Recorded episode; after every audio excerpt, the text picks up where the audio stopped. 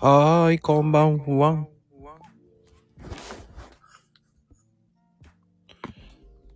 こんばんこん。始まりました。マコルームでございますよ。とぽよーん。ととととん。さあ、今日も、えー、マコルームでございます。にゃんにゃんにゃーんと始まりましたよ。にゃんにゃんにゃーんと、えー、にゃーにゃーなんでございますからね。今日のゲスト、えっ、ー、と、なんと、なんとね、もう、3回目ですよ。ね。えー、秋ママこと、秋ママでございます。よろしくお願いございます。こんばんジークジオンです。なんだそれ。はい。ジークジオンですよ、たけちゃん。なぜジークジオンなんだ？あの、界隈でちょっとジークジオンばっかり言ってますので。うーん。今びっくりしたよ。はい。てなことで始まりましたが、はい。いかがでございましょうか？はい。あの、今日ね、入学式だったんですよ、息子の。あら。で、ちょっと泣いてきたのね。いや、なんかね、ちょっと泣いちゃった、やっぱり。泣いたんだ、やっぱり。いや、なんか、あの、ほら、もう卒業式で、なんかあの、ほら、ああ、もう、いや、もうこんな大きくなってって思ったけど、入学式で、やっぱり、ああ、もうやっと高校入学したのかと思って、またちょっと泣いちゃった。早くない？早くないって思うよ。そう、あのね、もう最初の方で泣いちゃったからね。入学、あの、入場するときに泣いちゃった、もう。もう、ひ、もう周り引くよ。そう。もうね、あの、涙腺が弱くなっちゃって。涙腺バカになっちゃって。うん。まあでもね、いいことだよね。高校生になったわけですかそう、もうね、本当に、もうちょっとね、どう、どうなるかと思ってたから、ちっちゃい頃。あの、もう本当に、あの、まあ、本、本人も多分、まあ、怒られないと思うんだけど、あの、教室抜け出したりとか、結構ね、廊下で寝てたりとかする子だったから。廊下で寝るって斬新だよね。そう。あのね、ちゃんとね、あの、涼しい、涼しいとこ知ってるんですよ。夏場はね、あの、階段の踊り場で寝てたから。っていうか、それでよく怒られなかったね。いや、怒られてたの、怒られてたの。それで、あの、呼び出されたりとかいろいろあって。あと、体育館で、こう、うんか、あの、何？集会の時とかに並べなかったりとかして、あの、なんていうかな。付き添いの先生がいたりとか、結構あったの。ええー、で、まあ後ろで立ってるとかだ。そうそう、うん。あの、もうだから、並べないから、集会の時に。並べないし、いやいや言うから、なんか、もうほんと体育館の裾の方でこう、うちの子だけ、あの、補助の先生と待機してたりとかいろいろあって、ちょっとね、大変だったんですよ。1、2年生ぐらいまで。あうん、集中できなかったってことか。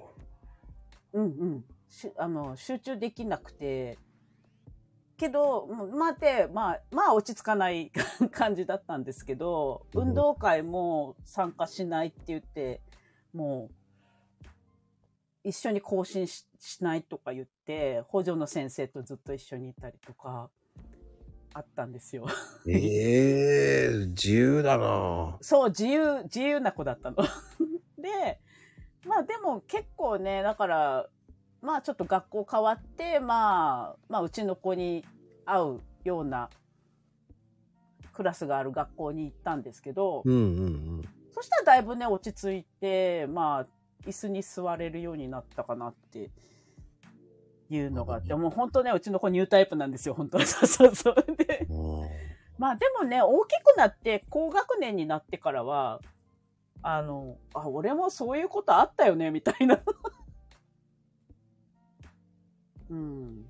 そういえば俺座ってなかったよね、みたいな。なんかあ、本人が、本人が言うの、ね。本人が、本人が、本人が言うの。本人がさらりと言うんだ。さらりの、さらりというの。で、い一年生とかで、なんかこう、教室で座れない子がいると、なんか家帰ってきて、俺、そういえば、そういう時あったよね、とか言うんですよ。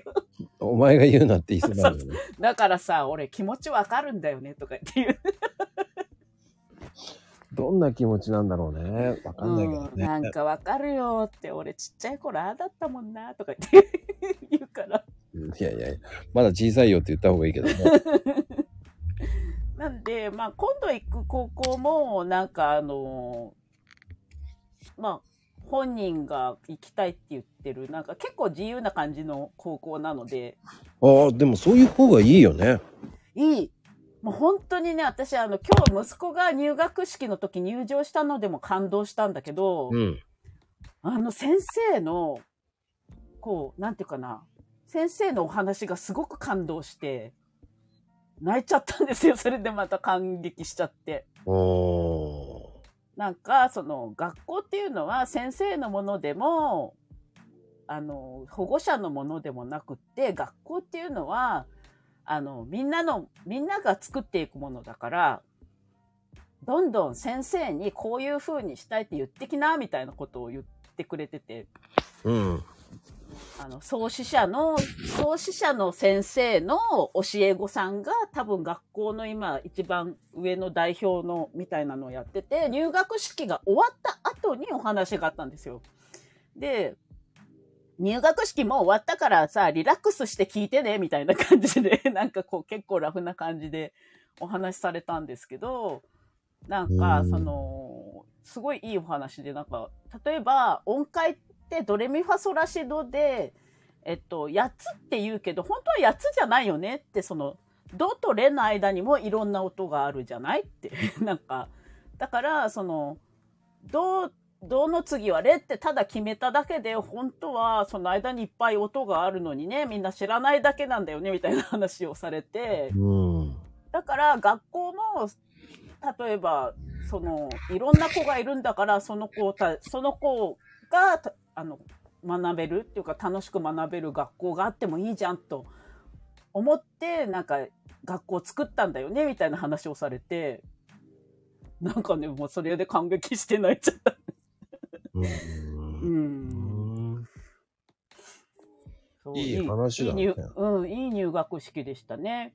うん、まあ大体学校って校長先生がくだらない話をするってイメージが強いからね、うんうんうん。そういうところで聞けるような話をするっていうのは大事だからね。大事。もう校長先生もすごい、校長先生っていうか、なんかすごい、あの、通信高校だから全国にあるんですよね。なんかサテライトのこう、なんていうかな、サテライトの校舎みたいなのがいっぱいあるんだけど、その、一番まとめてる校長先生がいて、一番上の、こう、偉い先生がいたんだけど、んその先生もなんかその、あの、すごいいい話されて、あ、ここに入れてよかったなって思って、いけてよかったなって思いましたね、なんか。行けてよかったなっていうのはまだだからね。うん。スタートだからね。そうそうそう。まあ一年見てみないとわかんないことだからさ。うん。その最初に入って仕事入ってよかったななんて思っても、うんうんうん。後々変わるからさ。うん、確かに。ただ、まあ、中学校よりはいいかなっていうのは、うん、やっぱりどうしどうしても効率って縛りが、ね、いろいろあるから。うーん、でも、それ言ったらキリがないんだけど、ねでも、うん、その、終わってからっていうか、まあ中間、そうね1年一、まあ半年、うんうん。まあ最初は3ヶ月見、様子見て、確かに。そして6ヶ月、まあね、大体言うじゃない、うん3、6、9、うん。1年っうん。ていうのが一番大事だと思うから、うん。まあ、たそだ、こはね、まだ入れてよかったななんて思うのはまだわかんないわよ。うん。まあ、けど、まあ、まあ、とりあえず行けるとこがあってよかったなっていうのは。うん。どこに、やっぱりあの、どこの高校に通わすかっていうのは、親としてはちょっとそん、本当に、まあ、子供のことなんだけど、うん。子供自身のことだけど、やっぱり選択肢っていっぱいあげたいじゃないですか、子供に対して。こうん可能性っていうのを広げといてあげたいなっていうのがあって、いろんな学校を見学したんだけど、まあなんかこう、息子が納得いいって、その自分でここ行きたいって選べたことが良かったなってすごい思うかな。うんうん。うーんまあ我々の時代は選べる時代ではなかったからね。そう。そう。だからそうなのよ。私も、だから親から、商業に行くか看護科に行くかどっちかにしろって言われた。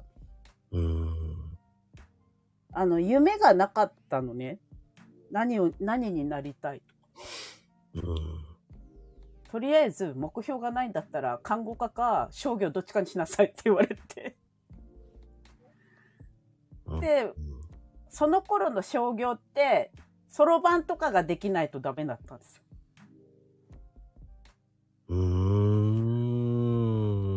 で、私算数がすっごい苦手だったから、じゃあ看護科行こうっつって看護科行ったらとんでもなかった。厳しくて。うん。うーん。な難しいよね。そういうのって。んまあそこで人生が分かれ、まあでも、やり直しはいくらでもできるからね。行く年なんて関係ないし。まあそれは思う。うん。その、私も看護師はちょっとね、性格的にね、合わないと思ったんですよ。あの、のんきだから、テキパキするのがすごい苦手で、うん。あの、看護科に入ったものの、実習とかすごい厳しいし、あの、勉強とかもなんかすごい難しかったりするわけですよ。あの、薬理の勉強とか、あの、薬の勉強とかね。うん。それで、うわーと思って、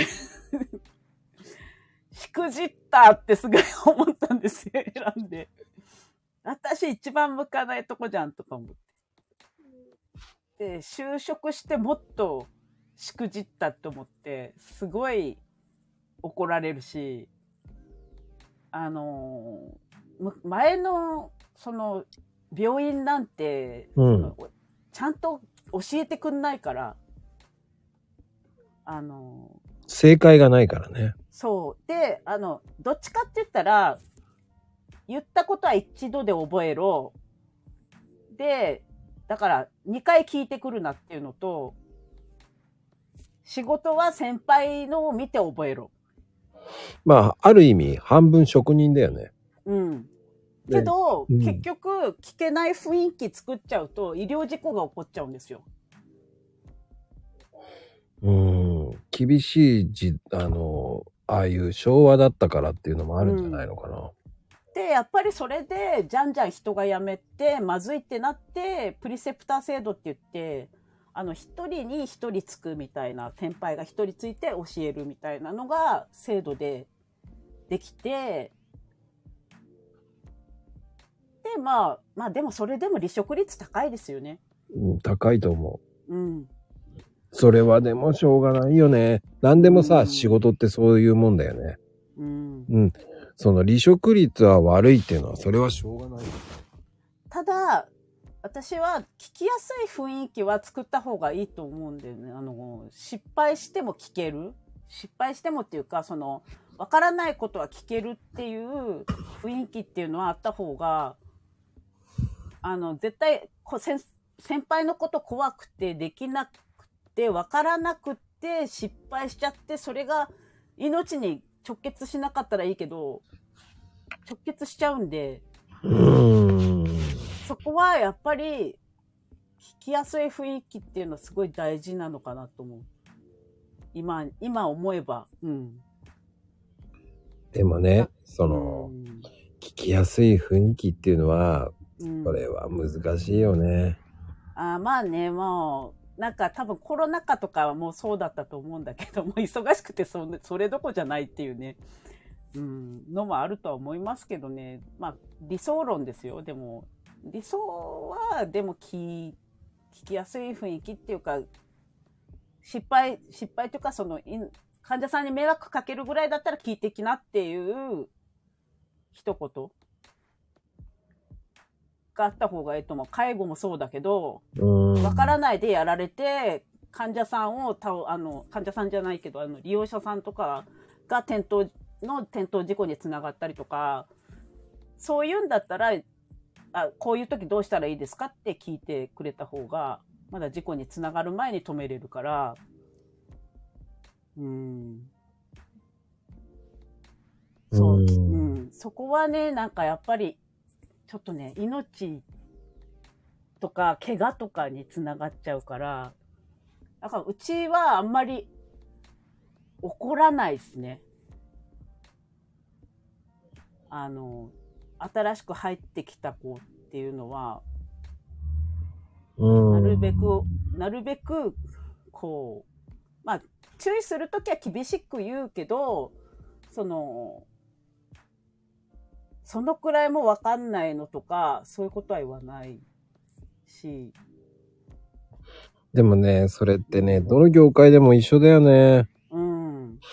だあの、プリセプター制度っていうのは、あうの、ん。本来は3人いないと意味がないからね。あーね、でもうん3人ないんだよね。まあ、わ、わかんないよ。ちゃんとやってる病院とかもあるかもしれないけど、私1個しか病院行ってないから、本来のっていうのは、ほら、メンターがいるとか、うんうん。アソシエイトがいるとか、その、うんうんうん、うん。指導者がいフォローしないといけない。うんうんうん。それが本来のプリセプター制度っていう感じだから、うんうん。ね、あの、いろんな意味でさ、あの、こう、プリセプターって本当に面白いからね、うん仕事でも何でもプリセプター制度って面白いと思ってるから、うん。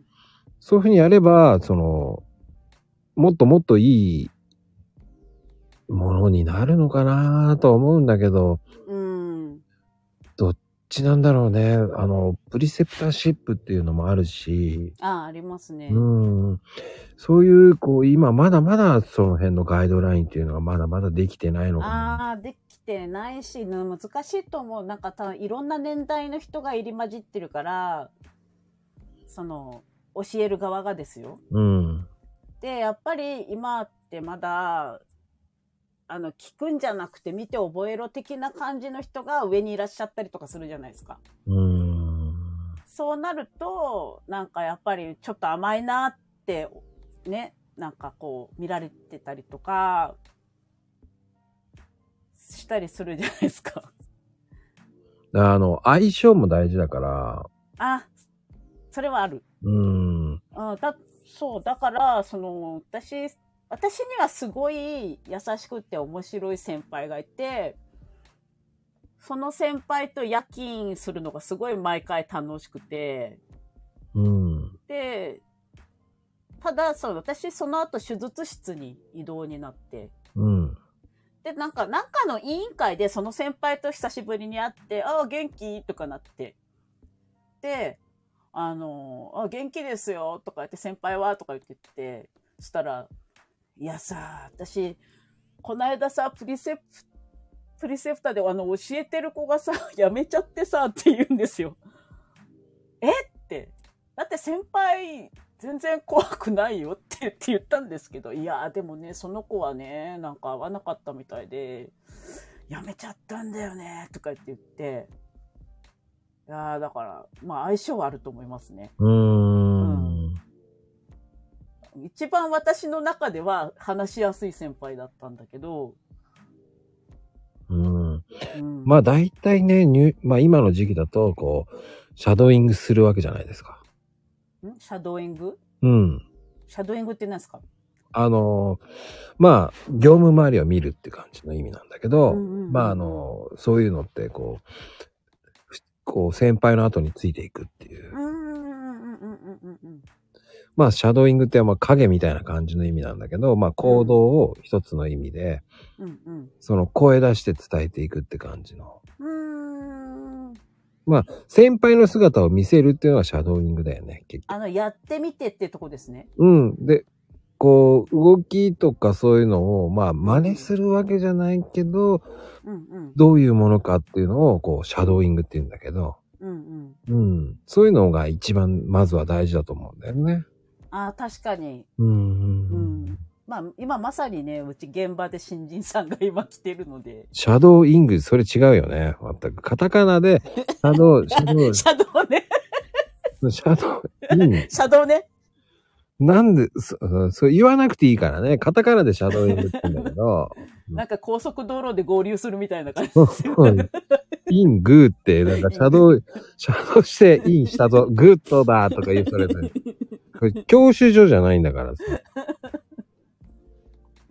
いただきました、今日もね。なんか意味がわからないけどね、全く。あの、そういうところが大事なんですよね。ううん、確かに確かに。らそういうの、まあ、何でもそうなんですよね。人を教えるっていうのはシャドーイングっていうのは大事だと思うし、見せてやらなきゃいけない。うん。いや、本当に言葉だけで説明されても本当わかんないですよね。やっぱ実際見ないと。うー。うんそう。だから、だから今結構動画とかも受けてるのかなと思う。なんか、その、ね、活字だけで見てもわかんないものが、やっぱり見て、見た方が見や、あの、わかりやすいとか結構あるから、うー。うんん。あと人がやってるの？を見ると、あの、なんていうかな、活字を見た後に、人が実際やってるのを見たら頭の中で合致するんですよね。あ、これがこういうことね、みたいな。うんだか、ら、見る、見せるっていうか見るって大事ですよね。そうね。うんうんうん。それは思う。私もなんか見た方がわかりやすい。どっちかって言ったら。だ例えばっていうのを見た方が入ってきやすいの。まあ、そういうのは、こう、振り返りだよね。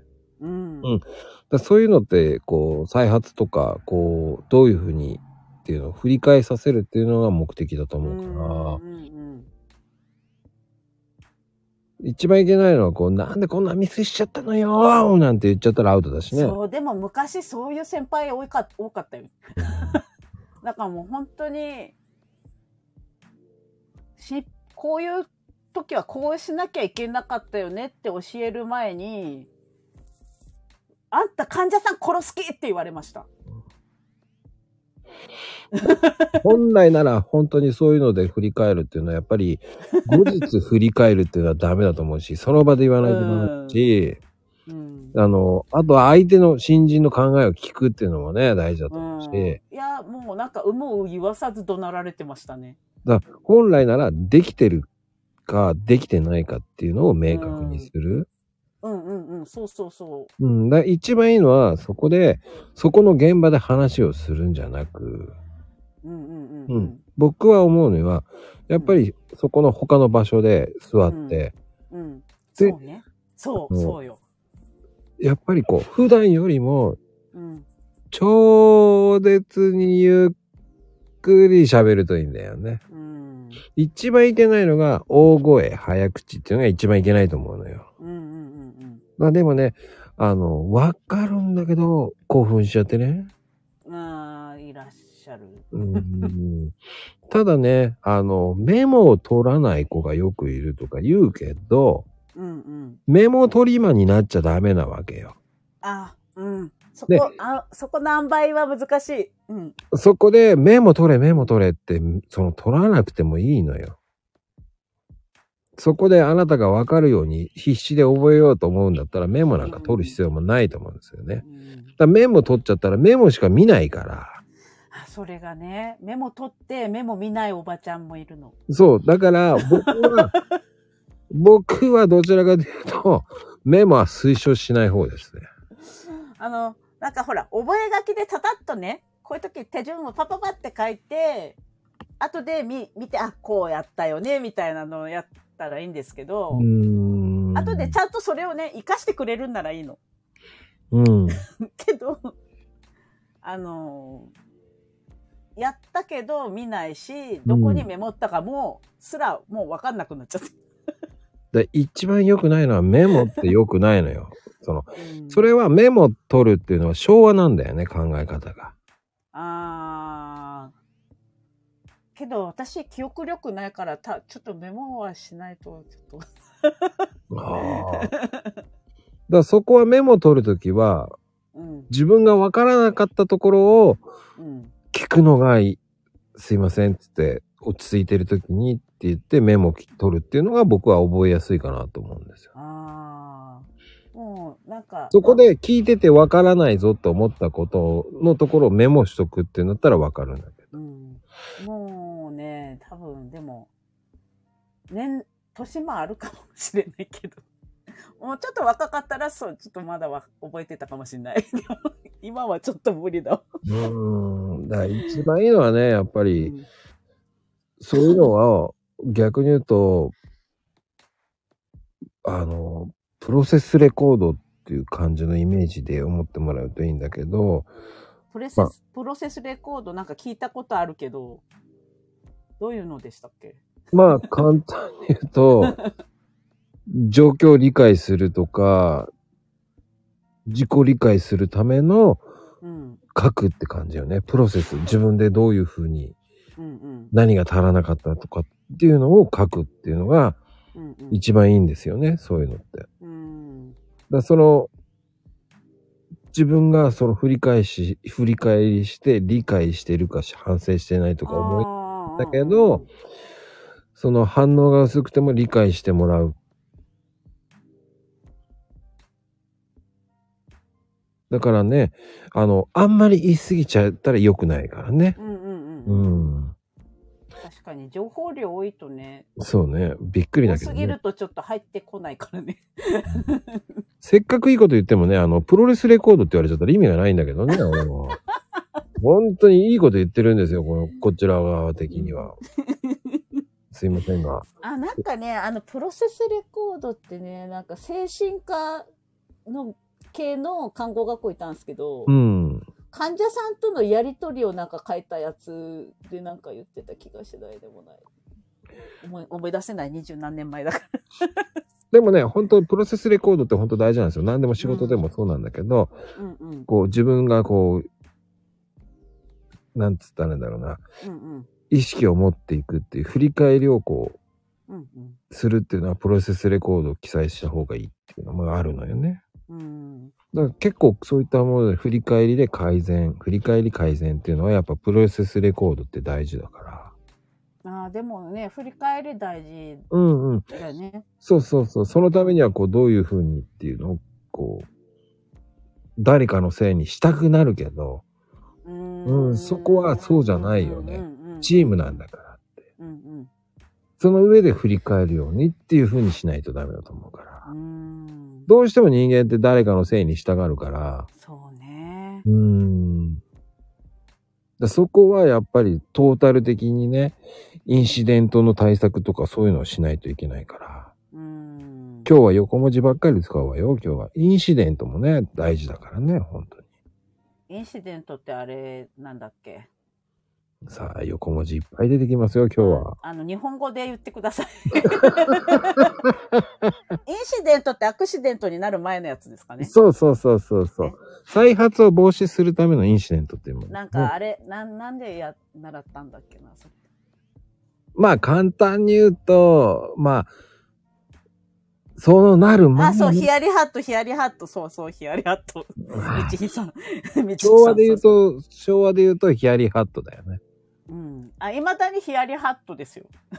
ねそれは、それはまあインシデントって言うんですよ。うん。なんかね、かけかけ、かけかけ言われるね。かけてはダメなんだ。だで、結局、インシデントの振り返りっていうのは一番大事なのは、再発とかその何かをしてね、行動の。もうつなげるためにやるから。コンプライアンスは関係ない。全く関係ないからね、ちょっとね。そういう、あの、違う話を一切しないでくださいっていう感じなんだけど、そうすると余計違うことになっちゃうから。ねえ、うんまあちょっとね、いろいろ潜んでますからね、もう介護の現場とかね。そうそうそうそう。うんそういうのがもうすべてがこう、基本的にはもう、インシデントの振り返りっていうのは本当大事だと思うし、仕事でもあねー。そう、なんかね、それはね、でも自主的に書くんだったらいいけど、うん。そううちの現場はね、一人二枚書けとかね、なんかね、それ、なんかそういうんじゃないと思うとか思いながら、ね。そうね。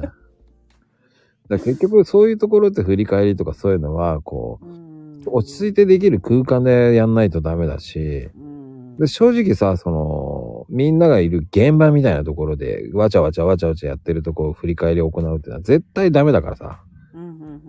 その、そんなのせん、その、意味がないことじゃない。わやわやガヤガヤやってる中、そこで威圧的なこう大きな言葉で言われたら絶対ダメだしい。やいやもうそれはねほんとダメあのー利用者さんがねびっくりしちゃうしうん。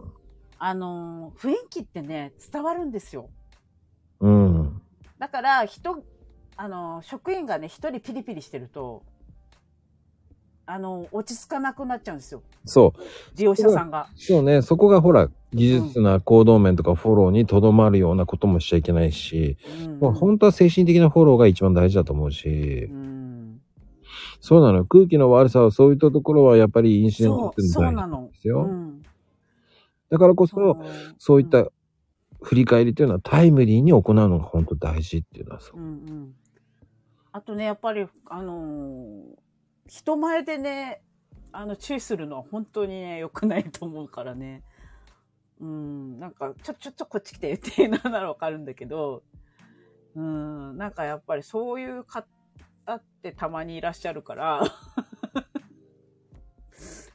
ね。えまあ今今の現場は結構そういうのはないかな。うん。うん。だから結局、その、まずは相手っていうか新人とかそういう人たちに、その考えを聞き出さなきゃいけないし、そうね。振り返りっていうか新人の考えを聞かないとね、うん我々昭和世代の考えと令和の世代の考えと全く違う違違うっていうんうん。そこをまず確認して、まあ結局、インシデントっていうのはもう起こる背景には、もういろんな課題、観察とかね、うん。こう、忙しそうな先輩が声かけられない、どうしようとか言って、あ、ね、何らかの課題があるから、うんうんうん。そのためには、こう、背景をするためにはもう、新人の考えっていうのも知るような方が、そうですね。うん、それ大事だと思う。うーん。だそこをいかにやるかっていう、すごく難しいよね。うん。うん。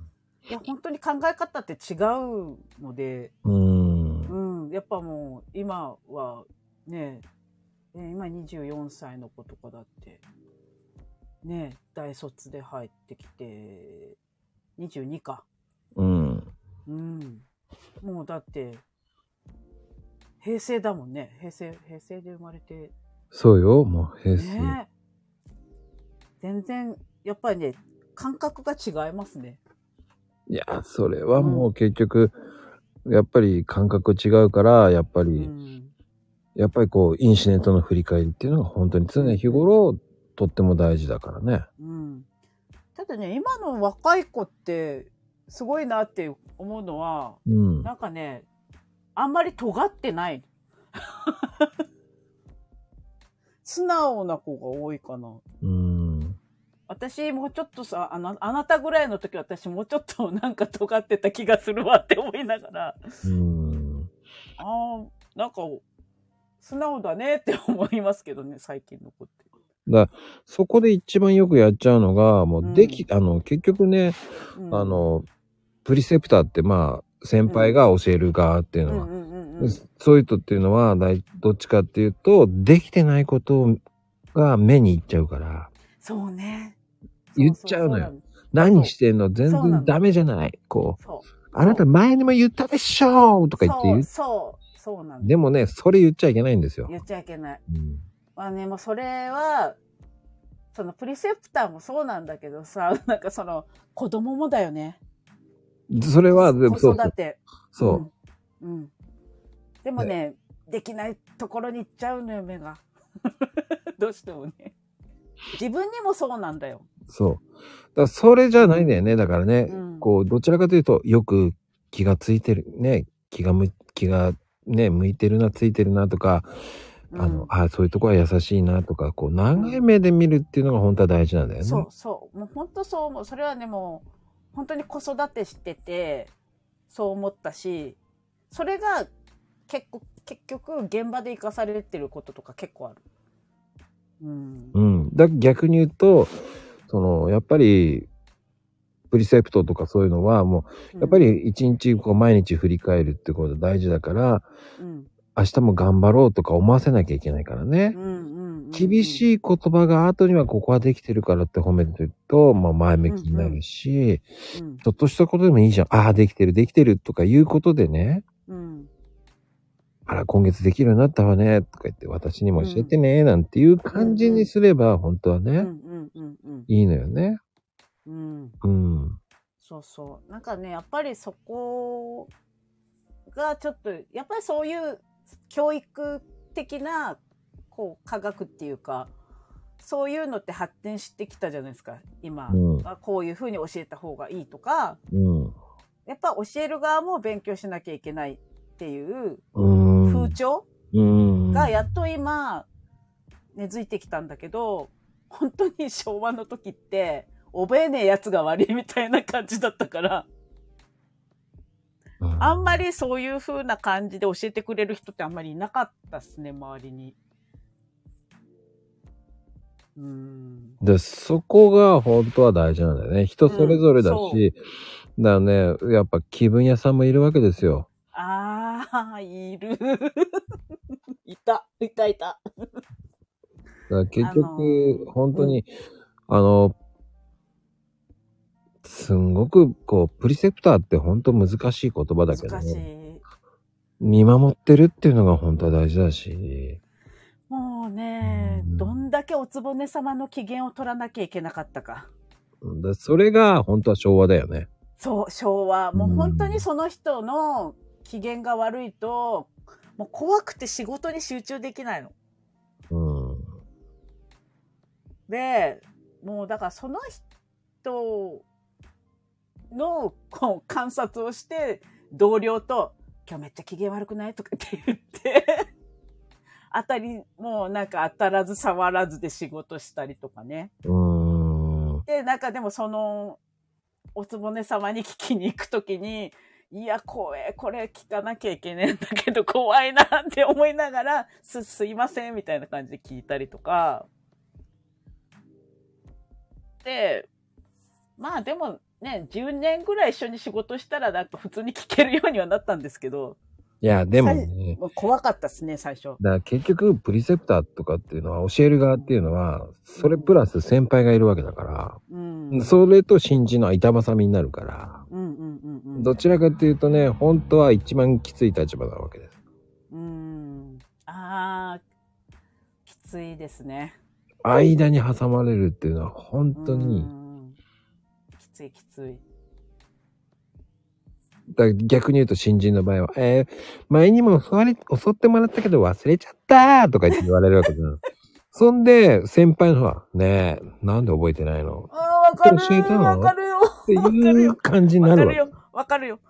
そこの間に入るのがプリセプターなわけじゃないですか。そう。私は結構、なんか、現場でね、看護師一人だから、うん。もう、どっちかって言ったら、もうほら、かい、あの、スタッフ間でそれは行われてて、うん。で、まあ、医療系に関することっていうか、その看護に関わることの、ことは教えるけど、うん。まあ、大体直接新人さんに教えてるのって介護スタッフなんですよ。うん。うん。うん。けど、その介護スタッフに、あの、私と同い年ぐらいの子がいて、うん。たまにこう、ぐ、愚痴を聞くんですけど、あもう大変、もう上からも言われるしって、ちゃんと教えなきゃ上からも言われるし、かと言って、なんか、教えてもなんかちょっと手応えがないとかすごい言って、うん。もう降りたい、この仕事とかすごい言ってるもん。うん。そうだね、つって。うん。うん。あの、簡単に言うと、まあ、あの、今入ってきた人もいるから、ちょっとわかんないかもしれないけど、結局、プリセプターっていう言葉があるわけですよ。うん、うん、ううん。ん。それを、あの、まあ、簡単に言うと、教える制度ですよね。マンツーマンではなく、チームで指導。まあ、ね新人の人と、えー教える側、そしてマネジメントアソシエイトっていうか、まあ、教えるベンターさんがいてっていう3人でやるっていう制度と、今日本の場合っていうのはマンツーマンっていう感じのイメージが、プリセプ私ター制度。マンツーマンの印象の方が強いですね。そうそうそう。うん。それをうん本来は日本の場合っていうのはプリセプター制度っていうのは2人でやるっていうのが日本の方が多いんだけどね。なんか、うんもう一人なんかね。うんうんう。うんん実は実はプリセプターっていうのはもう45年ぐらいある制度なんですよ。うん。え、そうなの？そうなんですよ。え、結構後に入ってきたよ。それは、あの、もう本当にそれぐらい歴史があるんですよ。もうね、なんか、だから私が、あ、でもちょっと待って、計算しないといけない。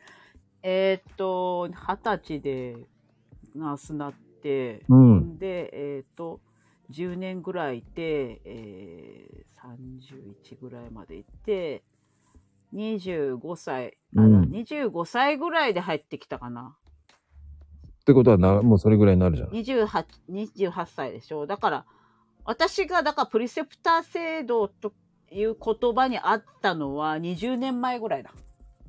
だからそれま、それより前にあったってことだよね。あ、もその概う、もうそれだけ。概念っていうのがねも。う概念はもう40年ぐらいある概念なの。40年、もう概念が、40年も昔から概念があって、うん。入ってきたのが20年前ってことは結構遅いよね、入ってくるの。それは結局日本の入ってくる取り組みっていうのが、仕事というもののプリセプターっていうのが、うん。うん、すごく遅いんですよね。遅い。で、でも、それがようやくこういう教え方なんですよっていうのはアメリカではそういう教え方をしてるから。うん。だから新人が育っていく。ねえ、もう本当、ね、それがそれが病院でも制度、プリス、あの、プリセプター制度っていうのをうん。こうやっていく。うん、なんかだってうちらの頃はなんか私はまだそこまでなかったけどだってうん大学病院に勤めてた子っていうのは、うん。先輩からわーって言われてこっそりお物室お物室に行って泣くっていうのが、うんうんうんうんうん。もう習わしだからだそれがね、職人さんとか何でもそうなの。そう、うんで結局、プリセプターっていうその相談や教え役うんうんっていうのは結局、あの、文章の書き方とか、うんうんうんねその人生相談、技術指導とか、うんね、いろんなことをやらなきゃいけない。ちゃんと指導してよって上から言われてしまう。うんっていうのが、ねもう本当にあいその間に挟まるっていうのはプリセプターだからね、結局、あー大変ねなんか、うんら結局新人を、新人をチームで育てるっていう風潮がないのよね。あーそうそう。なんかやっぱりね、チームで、そうなると誰かが悪いことになっちゃうから、なんかみんなが仕事辛くなっちゃう。うーん、まあ、うん簡単に言うと、まあ、中、中間、中間ね、中華じゃないね。中間管理職だね。でもね、あ、でも中間管理職一番きついって言うもんね。そうそう、そこがのほら、、そあの、病院とかじゃなくても、普通の会社員でも、中間管理職が一番きついっていうもう。んね。そうそうそうそう。んそこの意味がプリセプターなんですよ。うん。それをうまくやってないから、中華になっちゃうんだけどね。うん。ね。そこがうまく回るようになると、本当みんながウィンウィンでね、うん。しかもこ、ね、若い子が伸びるし、っていうか新人さんが伸びるし、みたいなねうん。うんうん。いや、そうなっていくといいんだけどね。いや、もう今日は本当に難しくカタカナ使っていきますけど、もう面白いくらいな、もう本当に悩んでる方っていうのはプリセプターって本当にいっぱいいるっていうのは分かってほしいっていうのは新人教育の人って意味だからね、結う局。んいやーまあでも教えるって難しいと思うよ。いや大変だと思う。うん。だそこはね、一呼吸置いて、まあちょっと待ってもらえるとかね。うん。まのあ、本当にいけないことは自分で自分の力不足だと一人で抱えてしまうっていうのは一番よいけないし、うん。結局その業務量の調整っていうのはもう本当は組織が考えなきゃいけないことなんだけど、いやー、でもね、なかなか難しいっすね。業務量って教えながら、やっぱり普通に業務をこなしつつ教えなさいっていう感じになっちゃう。人数が少ないとね。うんうんうん。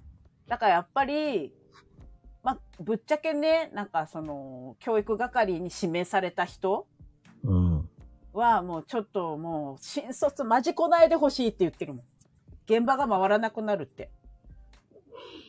そこを、こう、臨機応変に、その時の状況でっていう曖昧な言葉を表現しちゃうから、そ優先順位の考え方っていうのが、本当は難しいんですよね。う。うん。で、だから、どんだけ、なんかさ、簡単に教えろとか、なんかポンって、ポンって新卒の人を入れてきたりするんだけど、本社はね。うん。けど、現場がどんだけ人数少ない、ああの、中で回してるのかとか、そんなのお構いなしに入れてくるから、そこの、だから、その、なんか、なんていうかな、本社はもう数字を上げることしか考えてないし、うんなんかどっかで見てくれるだろう、ポーンみたいな感じで 入れてくるから、本当なんか、なんていうかな、その上の人たちはちゃんと下に降りて現場見てほしいなってすごい思いますね。うーん、すごい人数だね、それは。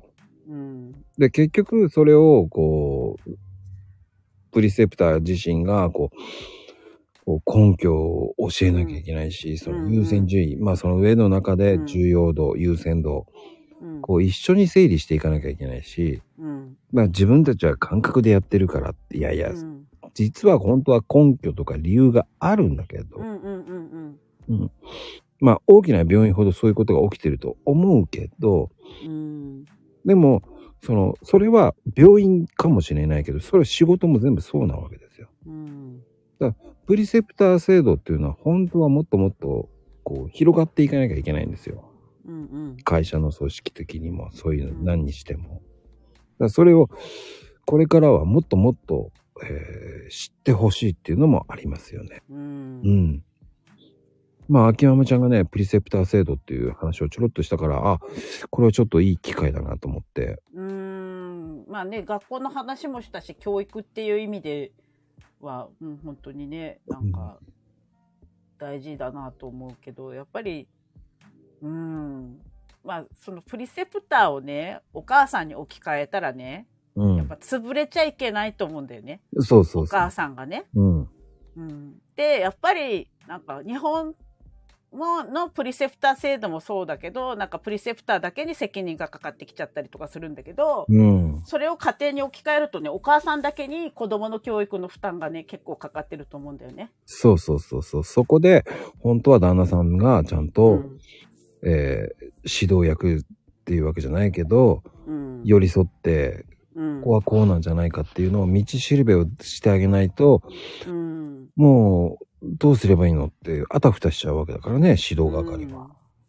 だからそれで結局昔の風潮ってもう子供の教育はお前に任せたからみたいな感じであのまあお父さんはもう俺は仕事をしてるんだからお前がやっとけみたいな感じの風潮だったのが多いと思うんですよね私たちの親世代とか。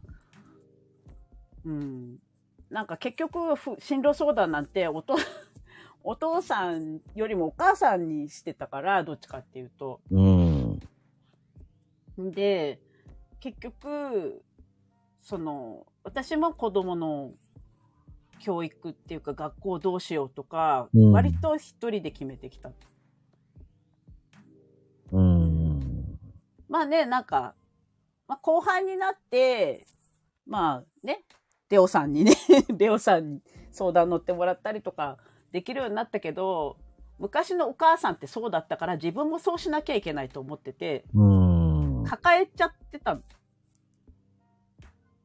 で結構辛かったねそれが子供の将来を左右する教育っていうものを自分が決めなきゃいけないっていうのがうん。すごいプレッシャーでかといってお父さんお父さんで仕事が残業で忙しいしなんかこう相談しにくいなっていうのもあったしなんかうんお父さんお父さんで残業ばっかりだからしんどいだろうなとか思ったりとかして言えないとか思ったりとかしてたからなんかそこをねやっぱりなんていうかな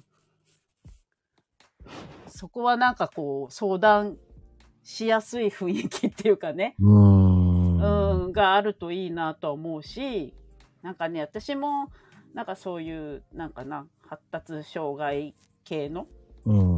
方々のご家庭とか他にね、あの、見たりしてきてるけど、やっぱね、お父さんがあんまりね、介入しないんだよね。あの、それが本当はいけないことなんだけど。うん。もう介入しないし、あの、俺は関係ないっていう家庭が結構いるし、うん。あの、だからママ友からいろいろ、ね、ママ友同士でいろいろ話すじゃないですか。そしたら、例えばお父さんが子供のことを認めてないとか、あの、障害があるってことをね、受け入れられないとか、あと、なんか、あの、教育はお前の仕事だから、お前がやれとか、あとは、俺は一人で何でも頑張って、ここまで大学卒業、入学まで、な大大卒まで頑張って勉強してきたんだから、うん俺の子供なんだからできるはずとか、結構ね、聞いてたらね、いろいろなお、いろんなお父さんがいらっしゃる、いらっしゃって。うん。ないので、なんかね、お母さんだけで抱えるのはどうかなと思いますけどね。いや、それはね、本当は良くないことなんだよね。そうん。だからこそ、その、う。うんね、みたいなそうだよねう。んまゆみちゃんそうだよね。まあね、でもね、うん。あの、本当に今日みたいなことっていうのは、まあ、プリセプター制度っていうのをあえて言ってますけど、うんうん。まあ、それは結局皆さんもその自分のに置き換えてっていうこともできるのでね、うんうん。うん、すごく本当にいいことなんですよ。プリセプターっていうのは役割ですから。うん。ね、みちひちゃん、子そ子育てってね、うまいこと書いてある。そう、そうなのよ。ね。そう、プリセプターもそうだけど、なんかプリセプターも相談できる人が欲しいよね。そうね。うん。だなんかそれがうまく教えれないとかどうしたらいいのって。ね。うーん、正直言ってね、うん。そこでこう、こういうのがないと、普段こう話せないこともあるから、うんうん。やっぱりそこはね、男性陣もこう、寄り添っていかなきゃいけない面もあるからね。うん。うん。それはもう本当に耳が痛いかもしれないけど、そう、でもね、うん耳が痛いことは一回乗り越えないとダメなんだよ、ぶつかって。そうそうそうそうそう。うん。でも今でもそういった相談できるところはね、子育てのそういった相談ところも全部相談するのも一応いいからね、うん。そういったところありますからね、ちゃんと。うんうん。今本当にね、今、今なったら、なんか、あの、障害福祉課とかに行けばいいって分かったんだけど、うん。あのね、行政もよく分かってなくて、うん。行政もよく分かってないところが多くって、教育センターに連絡しても、全然、なんか、あの、放課後デーとかありますよとかも、一回も案内なくて、話聞くだけなんですよ、私の。拉致が開かなくて。で、やっと NPO 法人とかに相談に行って、やっと、あ、障害福祉課って一回行ったとか言われて、いや、行ってないっすって言ってなって、それからなんかいろいろ障害福祉課の人に聞いたりとかして、やっと、あ、なんか放課後デーとかに行ったらいいんだね、みたいなのが分かったりとかう、ん。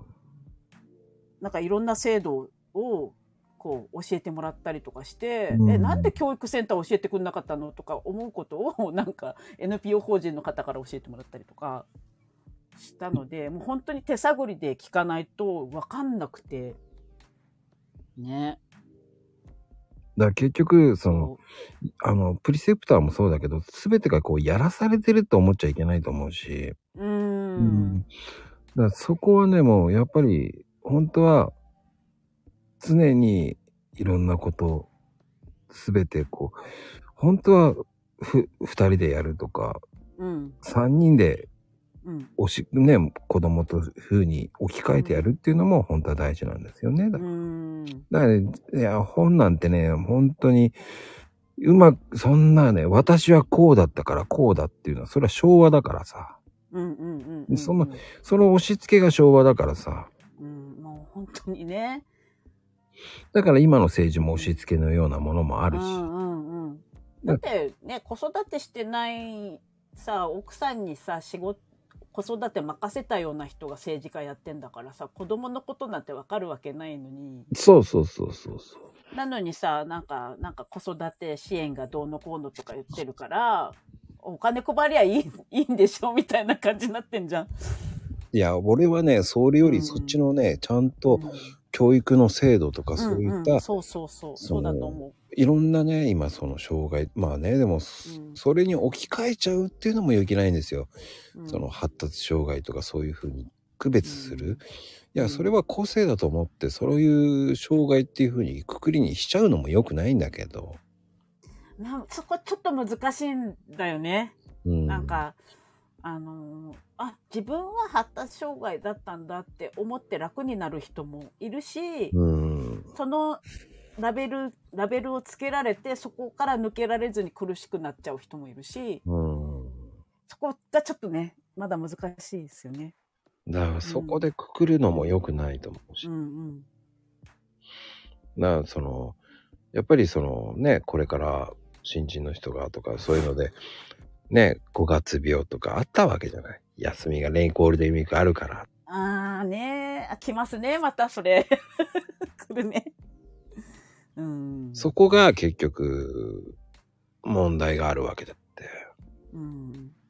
じゃあそれがね、その会社の先輩とかがね、今今年は何人残るかしらなんて言ってる時点でそれがもうおかしい話なのよあね。、それはそうだよね。だって前提だもんね。そういう前提で考えてるもんね。うん。だから、ゴールデンウィーク明けでも、会社に来てほしいなーってなって、で、そのためには、こういう、こうなんか不安とかないとか聞いてみたりとか、あとわかんないこととかないとか、うん。そういう気の回し方ですよね。うん。だってもう、だって辞める、誰かが来なくなる前提でもの考えてるっていうこと自体が、もうそういう心持ちで教えてるってことですもんね。うん。だそういうのも全てこう、それを未だにそのおじさんが、そうおじさんっていうかまあね、そういうことの偉い人じゃないわけだって。うん。うん、だそこの新人教育の仕方のマニュアルっていうのがないからね。うん。そこ、ここは臨機応変にっていう、そこをまそう、ず臨機応変を、が一番、あれよ。細かく具体的に言わないとわかんないもん。うん。臨機応変って便利な言葉だから、あ、もう、あるんだけど、実際に現場に出たら、マニュアル通りにならないことも多々あるんだけど、経験で、やっぱりそこは乗り越えていかなきゃいけない部分もあるんだけど、かといって、こういうことがあるから、こう、こういう時はこうね、とか、なるべく、そういう場面場面でどういうふうにこう、立て直していくかっていうのも、ある程度教えとかないと、こうなんかこう、臨機応変って何ですかってなるから、いやー、それがね、結局は、その、ニュアンスよね。だからね、知らないものは知らないって言うけど、ただ知りませんって言っちゃいけないからね。ああ、まあそれはそうだよね。なんかどこどこのどこがわかりませんって言わないと、まあうん教える方もどこがわかんないのかあれだから、まあでもどっちにしろ明確化はしないといけないですよね。うん。だね、空気を読めたって空気なんか読めるわけねえよ。あ、読めねえ読めねえ。あ、でもね、私読む子だったからな。すっごい読む子だったんですよ、私。あの、いじめられっ子だったから、すっごい敏感なんですよ、そういうの。うーん。でもね、多分、そういう悪意を持ってなくても悪意に感じちゃうぐらい、人のことってすごく怖かったの、前ね。うん今、ね、全然見えないでしょ、今。見えないね。いや、でも、あの、その、なんだろうね。僕なんかは、その、そういうのって妬みだからさ。うーん。あ何でもそうじゃない。うんいろんなものに対しても、そのアンチが増えてくるとか、うん。目立とうとするやつには悔いが出るとか、うんうんそういうのを妬みがいるから、うん。うん。本当に、あの、なんだろうね。結局いいこと言ったって、何言ってんだバーカって言われちゃうわけじゃない。うんうんうん。でもそれを言う人は、言うよね、ほんとね。うんでも、じゃああなたはできるのったら黙るわけじゃない。うん。じゃあ文句言うねよって思っちゃうのよね。うんでもそういう人が多いわけですよ。だから僕は、あ、その、朗読会とかやった時にね、その、うん。アンチがわーわーわーわーメールで来たわけですよ、レター。言うんだね。いや、朗読会なんて楽しいじゃんね、全然。なんか別にさ、なんかそんな文句言うんだったら参加しなきゃいいだけじゃんって思うけそうどね。そうそう。でも今は、その、そういうのをね、あの、無記名でっていうのをやめたからね、うん。来なくなったけど、うん。でもそういうこともやる人もいるわけですよ。ねそこは、ね、普通の人間だったら、ちょっとやめようかなとかなるわけだけど、俺関係ねえやと思っちゃえ。う。うん。いや、でも、朗読会のどこが、その、文句のつけようがあるのかが私はよくわかんない。うん。だったらやりゃいいじゃんと思うし。だから自分も別のことやったらいいんだよね。だからその人もさ。じゃあやるならやってよ、自分でって思っちゃうからね、俺は。うん。いや、私もなんかね、ほら、あの、猫ちゃん、あの、開運猫、開運のやつやってるじゃないですか、今、うん猫の、猫のタロットでやってて、なんか、まあ、ちょっと言ってきた人がいるんですよ。コメントで。うん。あのまあ、まあ、公平にっていう話だったんですよね。なるべく公平に、あ公平にを心がけて、やってねみたいなこと書いてや、書いてたんですよね。そしたら、なんか公平になんて、なんか無理だよみたいなことを書いてきた人がいて、いや、じゃあ、なんかちょっと私の見なきゃいいじゃんって思ったんですけどね、ちょっと。あのね、うんそれはいっぱいあるよ。あるよ。うん、俺だってコーヒーやってて、ああ、これですね、なんて言われた日にはさ、うん、うん、それは知ってるんだったら別に書かなきゃいいじゃん。うん、うん。じゃあその人のツイート見たら、コーヒーのことやってるけど、ねえ、言葉俺もいいや、ペライぞっていう言いたくなるのよね。うん、そんな深くまで書いてないじゃんっていう。うん、うん、ううん。ん、で、ノートもやってますって、ノート見ても、ペライぞっていう、一般的なことしか書いてねえぞ、うんうんうん。ペライぞって思うわけですよ。うん。じゃあ、それでノートを見る人がいるのかよって言いたくなるけど、うん。でもその子はやったもん勝ちだからやってるわけだって。うん。でも、かといって専門的なことを言ったところで、うん。専門的なことを書いたって、あなたはその専門的なことを分かってるのって言いたくなるしね。うん。ううん。ん。まあ、なんかね、あの、楽しんでくれたら、と思ってやってるだけだから、別になんかその、私のさ、タロット占いでさ、なんかその人の人生が決まっちゃうとか、なんかそういうことじゃないから、あ、ちょっと、あ、そうね、気をつけようぐらいでいいんだけど、なんか真剣に受け止めちゃうみたいで。うん。見なきゃいいいよね。ねうんだ、うん読み飛ばせばいいのにってちょっと思うんだけど。それってさ、朝の情報番組のね、うん目覚ましじゃんけんとかもそうだけど、うん。ね、じゃあ他の番組見ればいいじゃん。そそしたら違うこと書いてあるんじゃないとかね。そうそうそう。だから、まあ、なんか、うちのは天気予報ぐらいに思っといてって言ったんだけど。うん、俺は結構ね、あの、あの、テレ朝のを見て、あ、ちょっとなんか、順位悪そうだなと思ったらチャンネル変えて。違うとこ見ちゃうんだけどね。うんうん。でもそういうもんじゃないかなと思あった。で、いいと思う。うん。うん。で、結局、占いっていうのはとりあえず、その、ある一定の人しか、その、ちょっとずれてるからね、一般的うんのうんあれとは。うん。だから、それがその日はいいっていうわけではないから、うん。人それぞれだからさ。うん。なんかほら、背中押してほしい人の背中を押せればいいかなぐらいなので、うん。なんか例えば、あの、どうしようかなって迷ってて、こうこうこうだよって言った時に、あ、そうか、じゃあこっちにしようとかさ、なんかのこう手助けになればいいかなとか思ってやってるだけだから、当たるか当たらないかとか、その、なんか、それが真実だとかって言ってるわけではないから、そうね、コナン君みたいに真実の一つとかじゃないから ないね。からね。本当に。そう。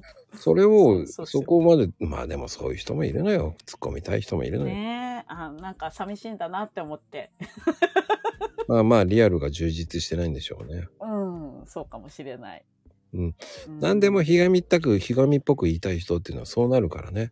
う。うんん。そう。なんか、でね、なんかね、返すとね、しつこいのよ、ラリーがね。あ、そう？俺はもうスパって切っちゃうけどね。うん。あ切りのいいとこでありがとうございますって言って。優しいね。俺しないもん。あありがとうで終わっちゃう。うん。僕はね、もう本当に、あの、めん、あの、うん、本当にそこを知りたいならどうぞっていう人だから、うん。そこまで真剣に聞きたいんだったら DM でとかにしちゃうから。うんうんうん。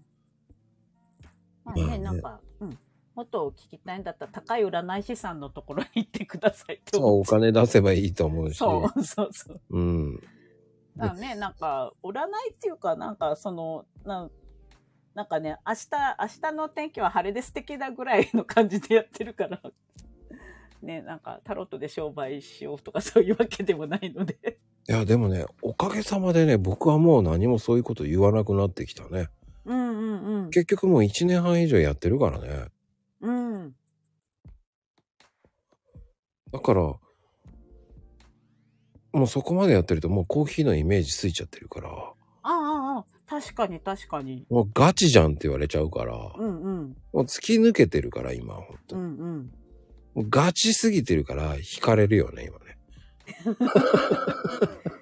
いや、でももう、ね、私はこういう人ですって定着しちゃえばね、もうんう、あんまり言ってこないかな。はい、そうそうそう、それでいいと思うのよ。うん。まあ、あとは持っていかれないことね。負のオーラを持っていかれないことね。ねえ、それは本当にね、気をつけてる。まあ結局、その、あの、付き合い方だと思うのよね。うん。結局、プラスの人っていうわけじゃないけど、ポジティブ変換できる人と付き合ってると、ポジティブになっていくし、うんうん。そこはもう、パワーがある人についていくっていうのも大事だと思うし、うん。あ、本当ね、なんかほら、主に交われば赤くなるとかさ、なんか、類は友を呼ぶとか言うけど、うん。まあ本当にそれはあると思ってて。で、あの、私実は Facebook やってたけど、うん。Facebook もうやめたのね。やめたっていうかもうほったらかしなんだけど。うん、それでもいいんじゃないの？あのね、本当になんかもうそその頃のわ、やっぱほら、自分が呼んでるからね。そういう人を呼んでるから自分もそうだったと思うんだけど、うん。あのね、人を批判する人がすごい多いのよ。Facebook のつながりって。うんあ。の、人を批判するっていうか、ジャッジする人が多かったのね。これはこうあるべきだとか、すごい書いてる人が多くて、疲れちゃって、全然そんなの俺知らないな。そんなのあったんだ。うん、そう。だから、いや、だから私のつながりがそうだから、他の人がそうだとは限らないんだけど、も結構私が Facebook で目にすることが批判めいたことがすごく多くて、でもそれって多分私の、あの、まあ、写し鏡だから、投影だから、多分私もその時そういうことを思ってたんだと思うのね。う。うん。で、でもやっぱりちょっと Facebook 疲れちゃうからと思って今ほったらかしなんだけど。たら、あのツイッターに来たら、こういうふうになんか、その、すごいね、ポジティブな方とつながることができたし、うん。なんか皆さんよくしてくれるからね、あ、全然 Facebook の時と違うと思って、うん。雰囲気がね、全然違うんですよ。うん。あの、そういう場合ね、アカウント消して違うつ作り直せばいいと思うけどね。うん。それもありだね。うん。うん。俺はそう思うし、うん。俺 Facebook やってるけど、あの、Facebook ほとんど外人だからね、俺。あの、日本人いないんですよ。あ、そうなんですね。うん海外の友達としか繋がってないので。私、Facebook で外人って言ったら、なんかほら、ロマンス詐欺の人ばっかり来るかああ、まあそういうのじゃない。ら。国際ロマンス詐欺の。逆に言うと、逆に言うと、とその友達が、うん。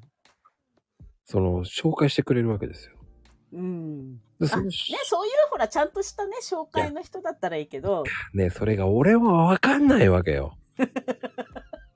俺はそのロマンス詐欺だと思って警戒して聞いて、こう話しうんたうんうん、わけですよ。うん。それを、うん、何言ってんだろう、この人と思いながら、うんいや、ゆうの、あなたのね、写真見て、結構キュートな写真とか載せてるわねっていう、こう、文面が来るわけですよ。うんうんうん。何言ってんだバカと思いながら、こっちは。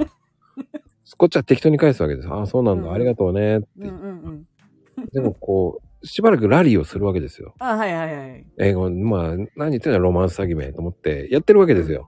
うんうん。でも、これなんか面白いなと思いながら、これがロマンス詐欺なのかな本当にとか思いながら。ロマンス詐欺とこのやりとりって結構面白いなと思いながらやってて。うんうん。でも、実は実はそこで友達が、今、うまく話してんでしょっていう。ああ、うんうん。えー、誰？ったらそうだって言って、あ、これロマンス詐欺じゃねえんだ。ああ、よかった。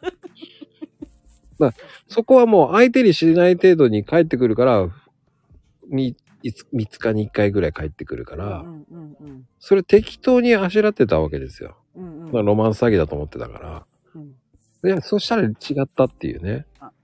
ちょっと、ちょっとお待ちを。ちょっとお待ちを。ちょ、ちょっとお待ちを。うん、大丈夫よ。ツイッターの DM にも謎の DM ね。どうした？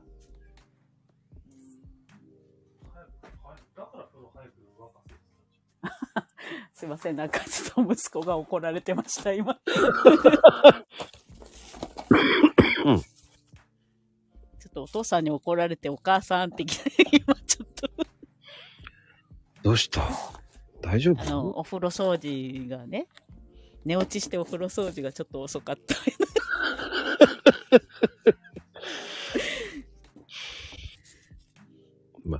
ね、落ち疲れ、あの、今日一日疲れちゃったそう、んだ入学式でね。精神的にね、そうそう。疲れた時は寝ちゃうよ。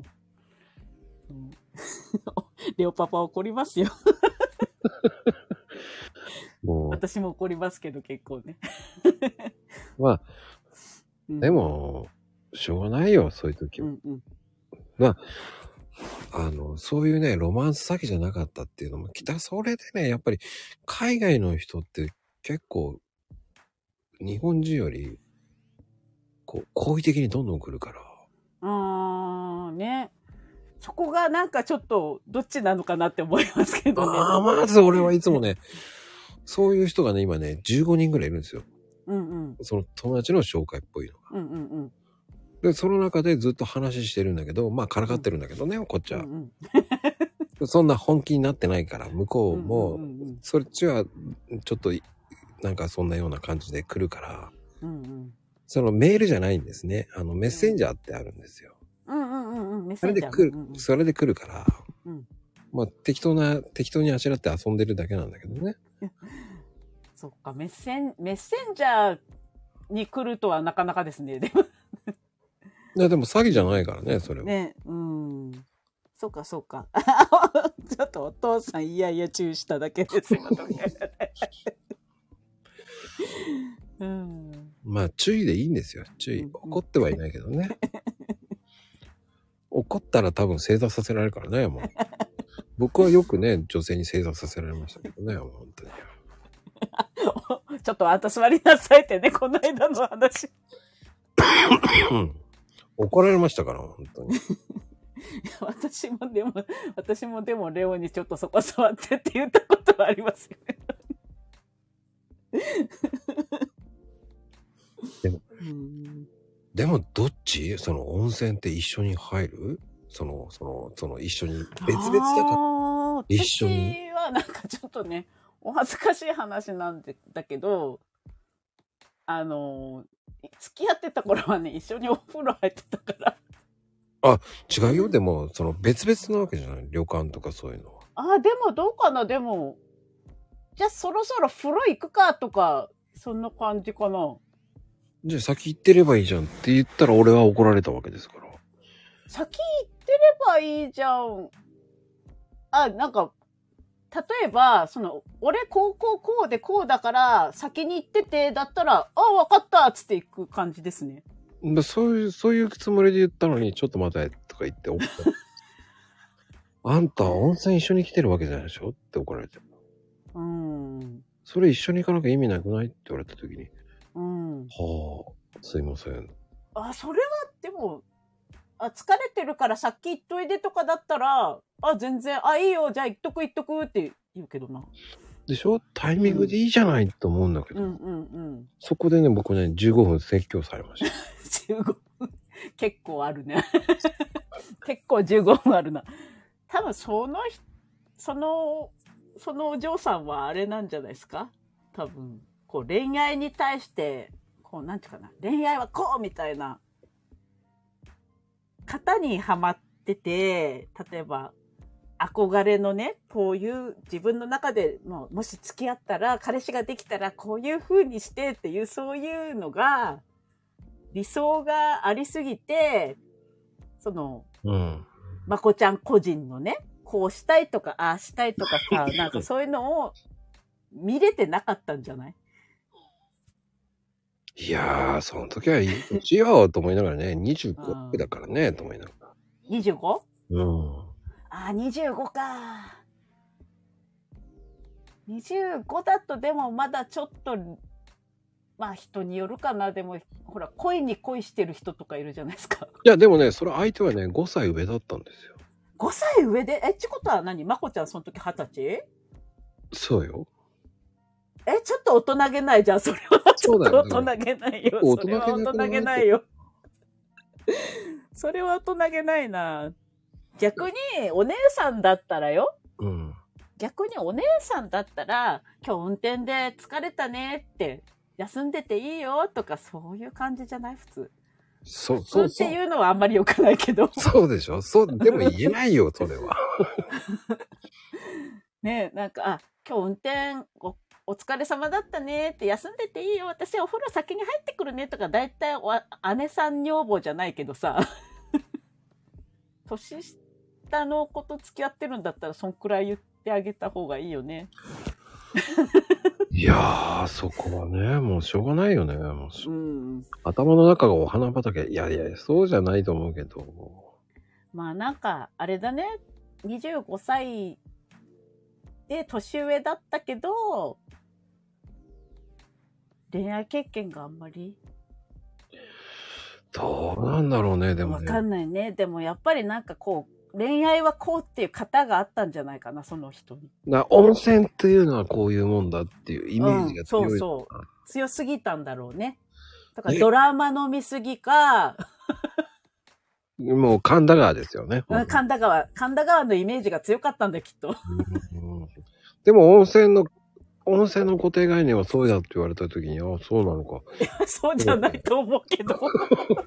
二人で一緒に、その、別々じゃない、うん。思ったよ。そこのところの行く過程ってそんな過程あんあんのかっていう。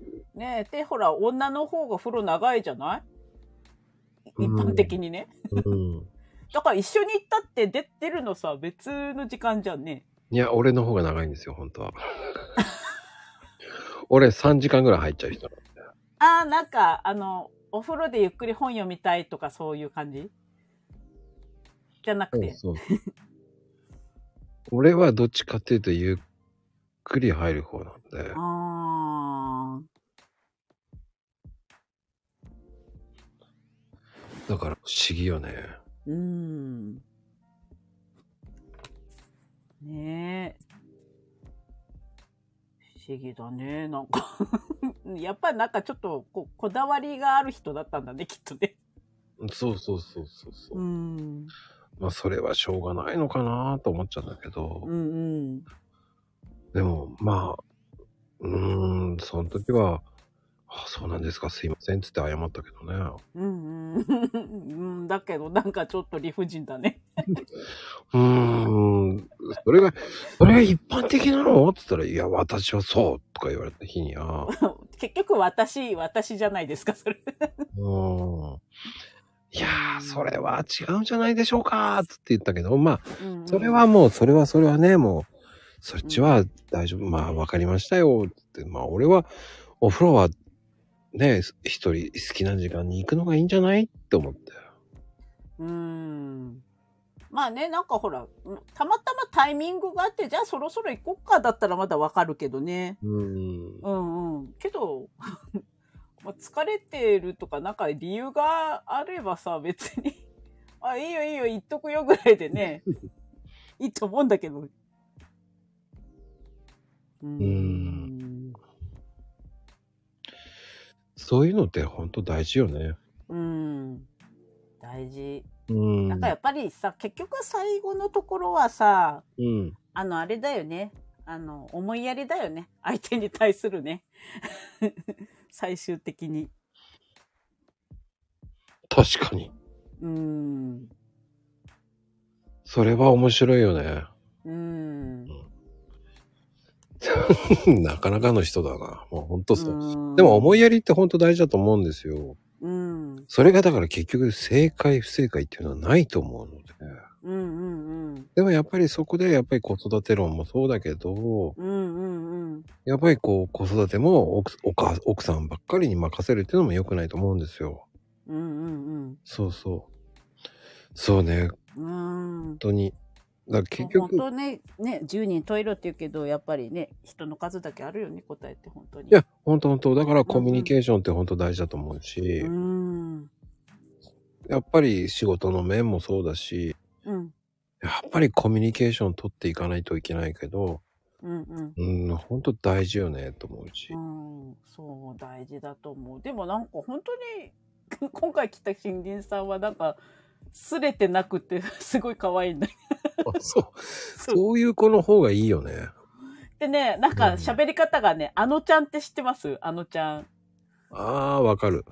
あの、新人じゃねえしとか、そんな感じ。そうそうそう。うん。なんか、そあのちゃんみたいなんでしょ、喋り方が。あのちゃんだとか思って。そうじゃないんですよ、みたいな感じの。あのちゃんとか思いながら。うん、うん。うん。すごい人が来たね、今ね、本当に。ね、すごい、ある意味すごい人来ましたね。うん。それはもう何、何が言いたいのかが分かんなかったけどね。う。うんん。まああえ、てなんか、あの、布教して回ってるんですかねなんか、うん、こちら的には何の陰謀論も何も言ってないので。うん言ってないんですけどね。そういう話じゃないんですけどね。うん、何なんだろううんね。なんかこう、こういう風なとこに来ないで、あの、なんかね、あの、なんか、街頭で言っとけばいいんじゃないですかね、なんかね。うん。怖切ったってなったけどね、怖切ったってなんだよって思うけど、え、なんかびっくりしちゃったね。切ったねーってなんだよ。怖切った。うん怖切った。いや、いいのよ。その、相手にしないでずっとそのままコメントコメントで言っちゃえばいいと思うんですよ。そうそう。なんかね、今さ、なんか、ごめんくださいって帰っていっちゃった。まあ、そのままね、コメント流してもらえると一番本当はいいんですよ。うんうん。だからその人は正解って関係ないから、うんうん。うん。何がわ何が言いたいのかもわからなかったから、うんうんうん。うん、それはもう関係ないからね。そう、スルーしてコメントどんどん打ってもらった方が消しちゃえばいいんだ。うんうんうん。そうですよ。いやー、何がいい、何だったんだろうね。ねえ あの、お風呂入る、入らないの、それが陰謀論になったのかもしれそう、ません。陰謀論ですかね、多分ね。一緒にお風呂に、一緒にお風呂に行こうっていう陰謀だったんですね、きっとね。彼女のね。うんうん、一緒の時間にお風呂に行かせようっていうね。そうそうそうそう。ねいや、別にね、僕はそれはいいと思うんだけど。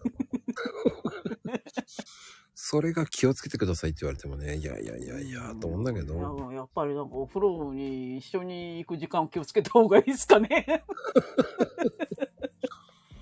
出る時間違うよとか言って。ねありえないから、そんな名前じゃないですからね。え。ねそういうこと言わないでくれませんか？まあ、ある意味ね、なんかちょっとあの、お風呂のタイミング逃すとそのまま寝落ちしちゃいますけどね。で、携帯持ったまま寝落ちしちゃう。それで携帯持ったまま寝落ち。それで、えっ、と、マコルームでさらされちゃうんだよね。そう、ねさらされますね。携帯持ったまま寝落ちしてますねって適当に言ったら当たってるしね。レオそう、パ当たっ、なんかね、当たってるんだよね。ね。いやおかしいな、カメラ、カメラで見、見てんのかなって思うぐらい当たってる時あるんだよ。あ、本当？あの、お父さん、これって、こうやって言ってる、言ってるよね。そう、その、そのね、それが当たってる時あるから。本当に。おさんってね。そうそう。絶対あの、この間のね、あの、くず餅、えっ、と、そうね。ね。うん、いや、絶対お父さん、行こうよ、これ、とか言ってんのかなと思いながらもさ、もう絶言ってた、言ってた。そうでした？あれ買って、本当に。あ、あのー結局、明賀谷の方は、うん。あの、雨降っちゃったから、土曜日。うん。で、ちょっとやっぱ雨の日ってテンション下がるから、ちょっと行けなくって、と私も仕事だったし、うん。で、あー明賀谷の方行けなかったね、つってなって、で、日曜日じゃあどっかへ、どっか買いに行こうよってなって、うん。で、結局、その新宿のなんとか作業、作業なんとかでしたっけ？ああ、サリオね。うん。うん。作業行こうかなと思ったら、あれ池袋にもあったんですよ、実は調べて。ああ、あるんだ。東部の、東部に、東部デパートに入ってるんですよ。ただ、値段見たらう、んちょっと、これ、ちょっと1000 1400円か1500円ぐらいしたんですよ。あったかい、あったかい出来たてのわらび餅。そうね。もうちょっと前、ちょっと値上がりしたかもね。うん。で、そのね、あの、前日にラーメン食べ行ってて、毎回その、ちょっと、あんまり外食も、ねーって話になって、うん。で、そしたら種、種末さん、種、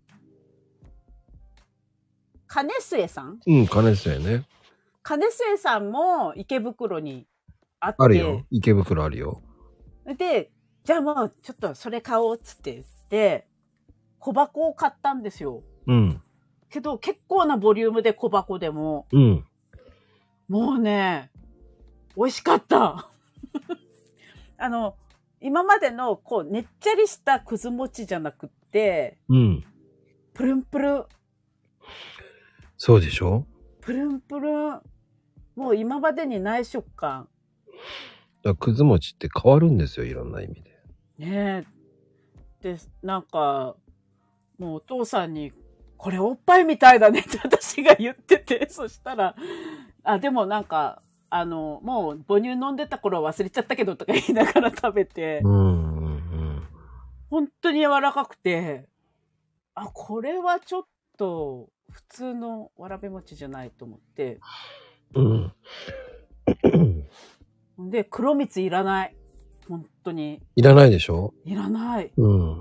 で、黒蜜もね、別売りだったんですけど、あの、おじちゃんが、その売ってるおじちゃんが、その、黒蜜は別ですよ、みたいな感じで言ってて、うん。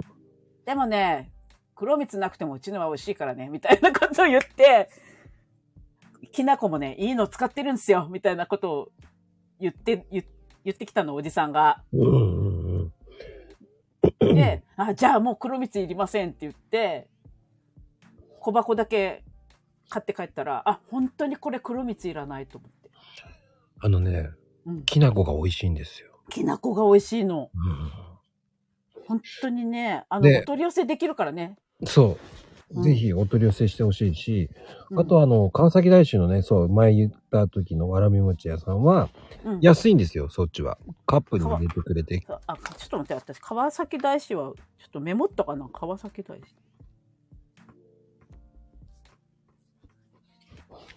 あ、メモったかもしんない。もうね、川崎大師はね、もう有名ですから、そこのわらび餅は。もう安くて美味しいんですよ。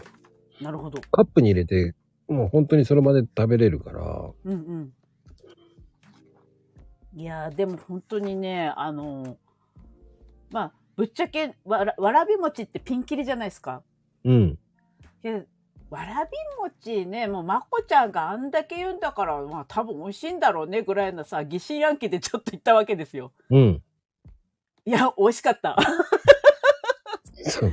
あの、うん僕相当食ってるんですよ。ね、ほんとほんと。本当にね、たかがわらび餅と思ってたらもう大間違いよ、本当に。いや、何をおっしゃってるんですか、もう。うん。本当に、されどわらび餅でも本当美味しかった。うん。あ、スノーマン行ったんだ。えっ、とね、まあね、そのね、ええあの、大谷堂っていうのがもう本当に、うんうん。あの、有名なんですよ。うんうん。大谷堂っていうのが、その川崎大師のね。うんうん。うんそこはもう混ぜ混ぜして食べれるんだけど、それ、うんえーテレビで紹介されちゃったのか。じゃあダメだよね。混んじゃうね。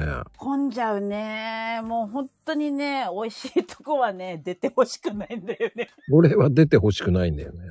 そう。ねえ、ちょっと、しばらく混むなって思っちゃうもんね。いや、でもね、うんあ、の、混んでもすぐヒュッてやってヒュッてカップに入れてフッて出すだけだか、から回転が早いんだね。回転に早いのよね。うんうんうん。だカップに入れあじゃあて、だ、じゃあ買えるな。そんなうん高くないので、うん。うんうん。うん。だからそこまでして並ばないんじゃないかな。うーん。ああね、売り切れちゃわないってね。どうだろうね。売り、ね。ほら、ラーメンもスープが終わったらね、なんか、もう、ちょっとスープ終わりですって言われちゃうけど、そこまで、まあ、柔らかいままでね、あの、食べ比べセットみたいなのがあるんですよ。ああ、それいいな。うん。お抹茶とか、その、ほうじ茶とか、その、ああ、いやー、抹茶うまそうだな。うん。あ、あまあ、まゆみちゃん多分、お取り寄せできるのはね、た、あの、金末さんです、金末さん。あの、金末さんもできるし、うんその、大谷堂さんもできるんですよ。あ、大谷堂さんできるんですか？その川崎大師の？うんうんうん。ええちょっと調べよ釜揚げ、釜揚げわらび餅ってね、冬限定。そうなんですよ。冬限定なんですけどね。う。釜揚げ、あ、冬か。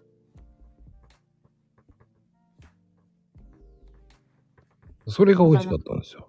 か、えっ、と、冬、冬？冬限定？そうそうそう、冬季限ああ、定。冬か。もう春が来ちゃったな。うん。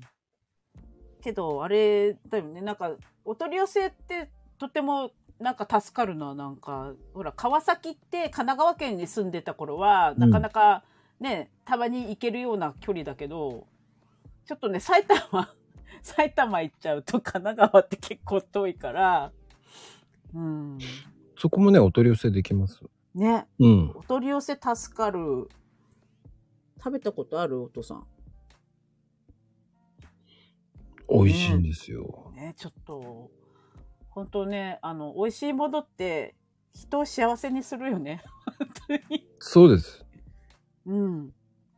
あと、なんかな、作ってる人の雰囲気とか、っていうのが、その、なん、なんちゅうかな、伝わるよね。美味しい食べ物って作ってる人の気持ちが入ってるから、うん。私もその種金末さんの売ってるおじちゃんがすごい自分の売ってるわらび餅に自信があるのがすごい伝わってきて、ううんちのはいいの使ってるから美味しいんですよっていうのがすごいね、響いたの。あ、金瀬って言えばすぐね、出てくるんですよ。あの、うんわらび餅って。ね、出てくる出てくる、うん出てきたもん。うん。結局、わらび粉とかの特徴もあるし、うん、ズ本モチとにね、あるしあれはあのプルプルはないよ。なかなか、あれは食べたことなかったよ、あのプルプルは。いやいやいや、もうもっとあるんですよ、もっと。ねすごいね。そうそう、ぐググったらすぐ出てくるよ。あのね、鎌倉も美味しいとこあるんですよ。ああ、鎌倉ね。昔はしょっちゅう行けたのにな。もうね、もう行ったらきりないのよ、鎌倉。きりない。ああ、もう鎌倉はいっぱいありますよね、多分ね。もうそこもね、うん制覇しましたから、僕うんは。うん。すごいね。でも、美味しいもの食べてる時って人間幸せだよ。そうね本。当に。うん。まあ、あ鎌倉ハムしかイメージない。それは残念。でもハムも美味しいよね。うん。あ、鎌倉カスターってあるんだ。いやー、正直言って、すっごくね、もう、うん。面白いぐらいに、うん。いっぱいあるんですよ、鎌倉も。ね、いや、鎌倉はね、な、掘ったらいっぱい出てくるよ、多分ね。うでん。なんかこういうさ、その、たた例えば飲食系のお店出したいって言って、鎌倉にお店出したいって憧れて出してる人とかでさ、そういう人たちってさ、なんかほら、やっぱり、こう、そういう雰囲気で美味しいものを食べてもらいたいって思って作るから、うん。多分美味しい店っていっぱい集まってくるんじゃないかなと思うんだよね。いや、でもね、鎌倉って言ったらね、本当に僕あんまり教えたくないお店があるんですよ。ええー、それは聞かなきゃいけない。あの、本当に、あの、うんここはここですっごい概念もちょっと変わるような、えー、鎌倉で有名ったらあの、小鈴さんが有名なんですよ小。鈴。うん。小鈴なんですよ。これ何のお店ですか？これわらび餅です。わらび餅？ここも概念変わっちゃう感じですか？ここも概念変わる。ええまああの、通販もできるんですけど、あ、あ、通販通販。うん。それは食べねばですね。あの、あの、わらび粉がね、もうほんとちょっと違うんだよね。弾力がすごい。あーしょ今度は弾力なんだ。食感がすごいんですよ。うーわ、ちょっと待って。今、ちょっともうよだれ出てきそうで。小鈴ってちょっとね、漢字が難しいんですよ。ああ、ほら、食べたいってレオパパが言ってる。漢字なんだ。小鈴なんですよ。うん。あの、ちょっとね、えー、わかりづらいんですけど、うん。漢字がね、うん。難しいんですよ。ああ、でも、小鈴鎌倉わらび餅で調べたら出てきますか、出てくる出てくる。ああ、ちょっと、ちょ、ちょ、ちょ、ちょ、調べなきゃ。今頃多分、パパ調べてるよ。うん、これで小鈴って読むの？っていう。ああ、そうなんだ。ちょっと待って待って。ここパソコンがあるから、ちょっそう。そう、ナミさん当たり。と。ああ、へえ。ここのも美味しいのよ、鎌倉では。いやーもうこれはぜひ取り寄せですね。おすずさんはね、もうね、う本ん、当に好きなんですよ。もう鎌倉行ったらぜひ。そんなにか。あ、でもあるよね。そういうさ、ほら、数ある中で、うんこれはうまいっていうやつは、あるよね。もうほんとそこばっか行っちゃったりとかするからう、ん。ほら、もう取り寄せるっつっても。そうでしょ。ね。そう、なんかうちも最近、うちは、うちの家庭って結構ラーメン食べ歩き好きなんだけどうん。まあ、いもうここ、もうラーメンの YouTube めっちゃ見るんですよ、レオパパが。うん。で、ここ行こう、あそこ行こうって言って、そしたら、うちの近所に、あのーなんだっけ、ラーメン屋さんできて、何ラーメンっつった？ら佐野ラーメうんうんうん。ンのお店ができて、そこが超うまいんですよ。この、もう、豚骨じゃないとラーメンじゃないって言ってたこの私が塩がうまいって言うとは、もう20年前は考えられなかったと思うんですけど、うん。あのね本、当に美味しい。あのね、佐野ラーメンはね、本当に美味しいんですよ。美味しい。もう本当にスープも美味しいし、麺も自分の自家製で打ってて、縮れ麺なんだよ。で、スープが絡んで、美味しいし、その、舌触りがいいの、その縮れ麺が。でもね、うん。ぜひ行ってもらいたいのが、ほら、来たよ、来たよ。ラーメン、ラーメン、ラーメン。元ラーメン屋さんが言う佐野ラーメンですけど、あ、もうじゃあもうそれは間違いないよ。ラーメン屋さんが言ううまいラーメンは間違いないよ。うん、僕は栃木だと佐野だ、佐野市で一番僕が食べた方がいいっていうのは、うんうん。雨の音っていう。雨の音。雨の音ってカタカナでね、雨の音っていうラーメン。へえ。これが美味しいかな。マジで。雨の音かね。うん。あとはヤマトさんも美味しいし。ヤマトさん。まあ、洋介もいいんですけどね。洋介。うん。洋介さん洋介は僕よく行くんですよ。うんうん。うん。本当に、えー、洋介さんはめっちゃくちゃ混んでるんですよね。うあん正統派の佐野ラーメンが洋介ですよね。あ。うんうんうん。で、ちょっと、本当に、今風だなっていうのが、やっぱり、雨の音かな。もうね、本当に、なんつったらいいんだろうな。バランスがいいんだよね。やっぱ雨の音のラーメンは。おー。うん。もうほら、でもほら、もうレオパパも今度栃木行くっていうからね。で、そこでちょっとおすすめ、ちょっと高いんだけど、うん。あの、ハマグリの塩そばっていうのが数量ハがマグリの塩そば。あまあ、つけ麺が美味しいんですけどね、ここ。塩つけ麺。昆布、昆布水つけ麺とか。おー。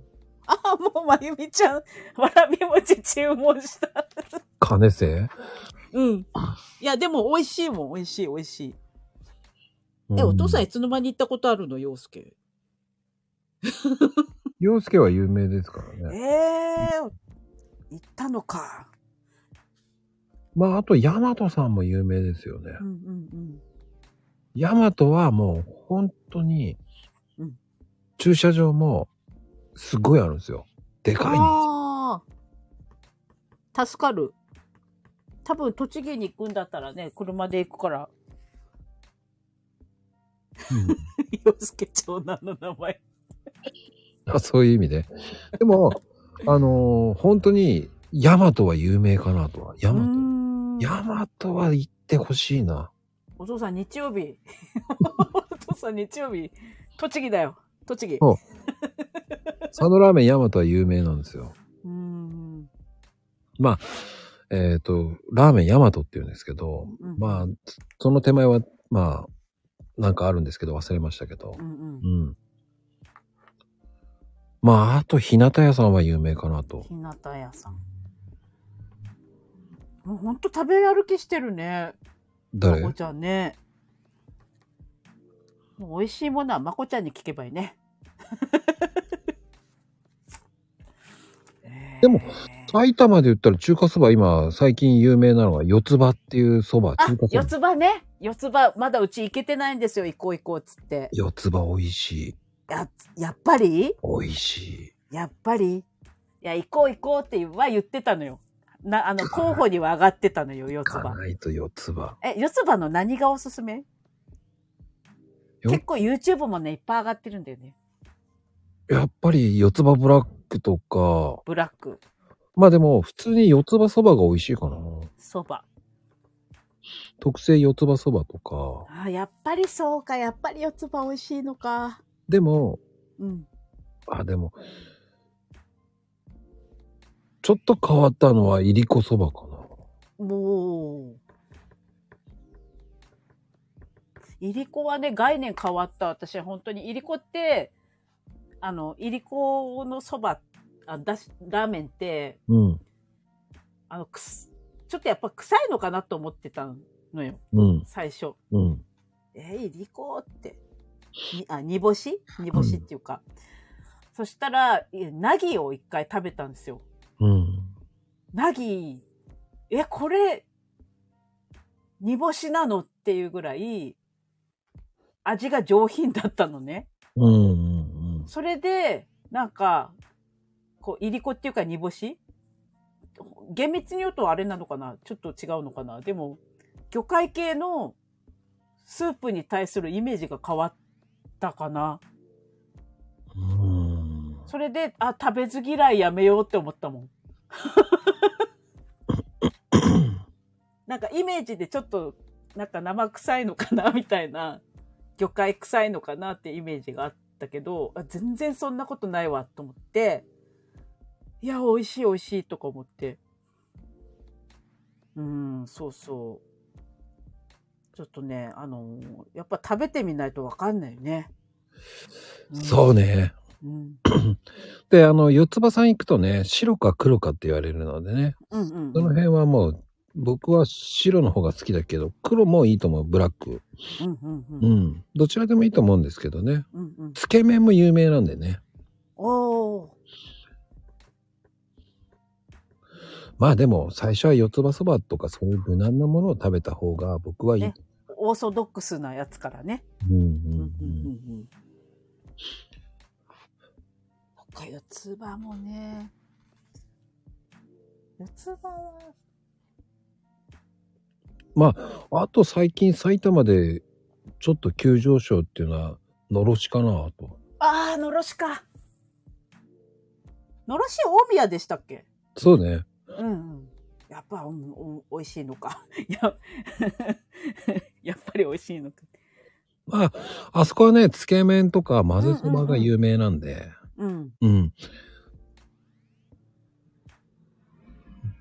いいと思いますよ。ね、絶対あれですよ。もう、今度日曜日行くよ。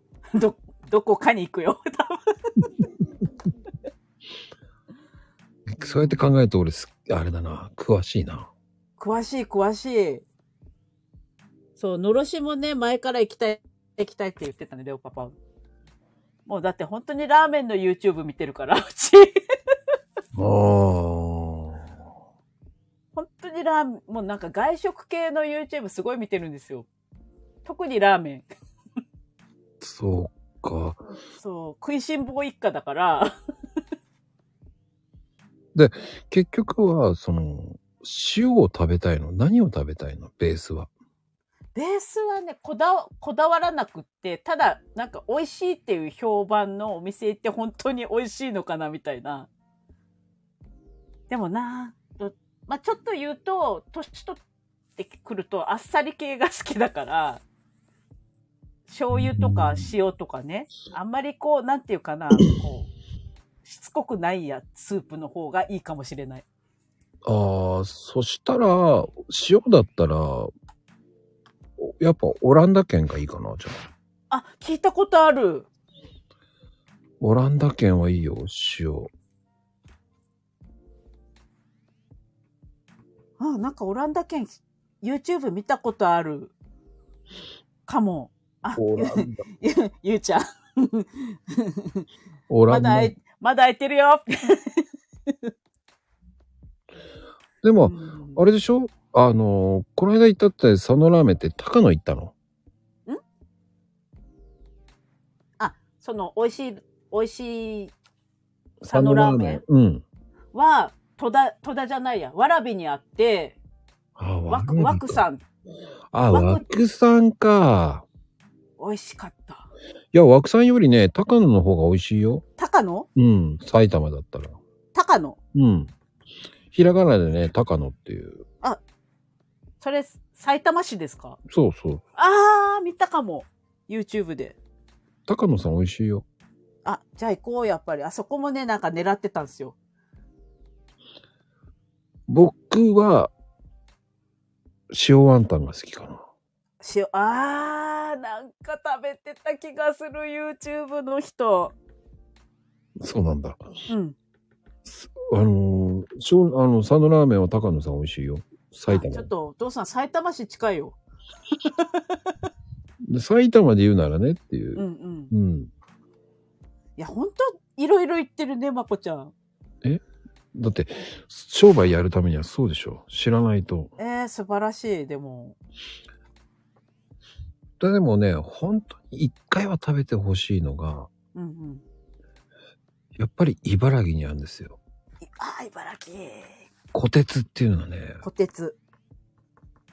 小ここはね、もう売り切れ次第で終わりなんですよ。あーあるね、そういうのね。そういうラーメン屋さんあるわ。行ってね、なんかその、一回、一回、あの、福島のうん長谷川っていうラーメン屋さんがあって、そこがスープ切れちゃうともう終わりなんですよ。うんうんうん。で、いつもその長谷川が美味しいからって言って、お母さんが毎回福島行くたびに、ちょっと長谷川行こう、長谷川行こうって言うんだけど、いつも間に合わなくて売り切れなんですよ。ああ、なんかわかるなうん。かあー、そこねこあ、じゃあそういう系のお店なんですね、小鉄。そえー茨城か。茨城は鹿島神宮にたまに行くけど、ちょっと遠いですかね。う。ああ、どうだろう。そっちベースで行ってないからな。あ、そうだね。あ、ちょっと調べてみよう、調べてみよいや、でもね、本当はそういうワンタン系が好きだったら、う。うん。川崎に美味しいね、あの、エビワンタンとかそういうワンタン麺が美味しいとこがある。おお。本当に、えー、日陰っていうお店が。日陰。うん。もうなんかい、あの、A4 の用紙がもういっぱいになってきた。メモってる。なんかね、私よこの間も、この間もなんかこういう展開でしたね。この間なんか多分、美味しいお菓子だったよ。うんすごいよ。僕は本当めちゃめちゃよく見るから、探す、あの、よく行ってるから。いやいや、やっぱりね、ちゃんと食べた人の話はね、説得力あるよ、本当に。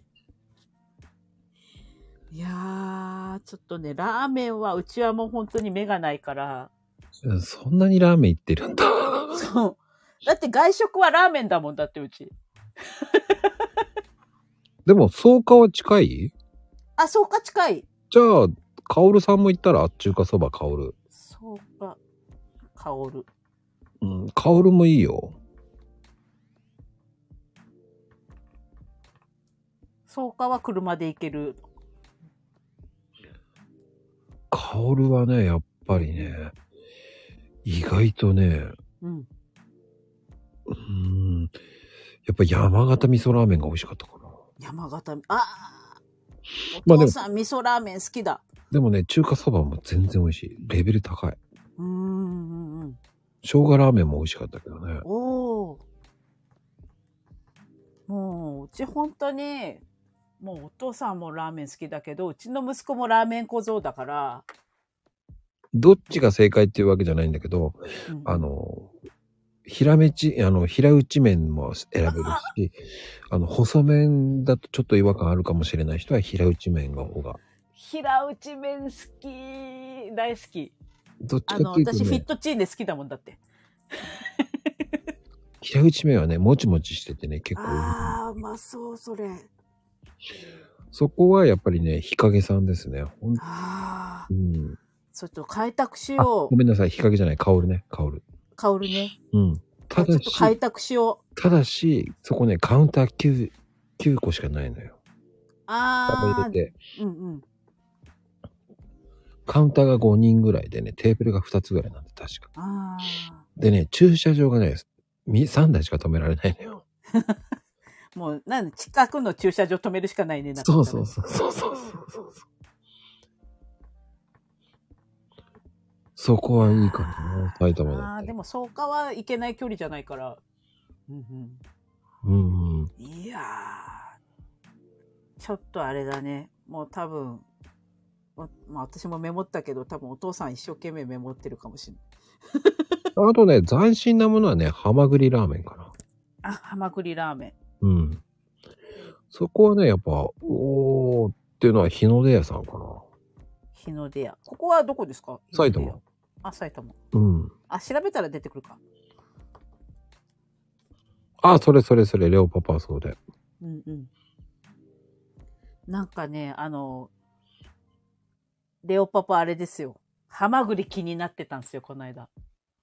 じゃあ、ハマグリラーメン。ハマグリ、はハマグリ、ハマグリってこの間言ってたもんだって。あ、じゃあ、知ってんのかな？うーん。それは、あの、日の出屋さんですね。日の出。ひらがなでね。行くとこたくさん。あの、和風ラーメンね。何、何代目か忘れちゃったけど、うん日の出屋っていうのがあるんですよ。うん。うん。日の出屋。いやいや。そっかそっか。それ忘れちゃったらダメよね。忘れちゃいけねえよね。ねえ。いやーねほらやっぱね、行きたいっつって。いや、多分ね、これ、またしばらくラーメン、ラーメン屋アンギャですね。そうね。あのーやっぱりこう、昔のラーメンとか僕は本当に好きで、うんうんうんうん。あの、本当にこう、埼玉だと、こう、うんそこはよく行くって、入れたラーメンとかね。入れたラーメン。中華そばほんと美味しいんですよ。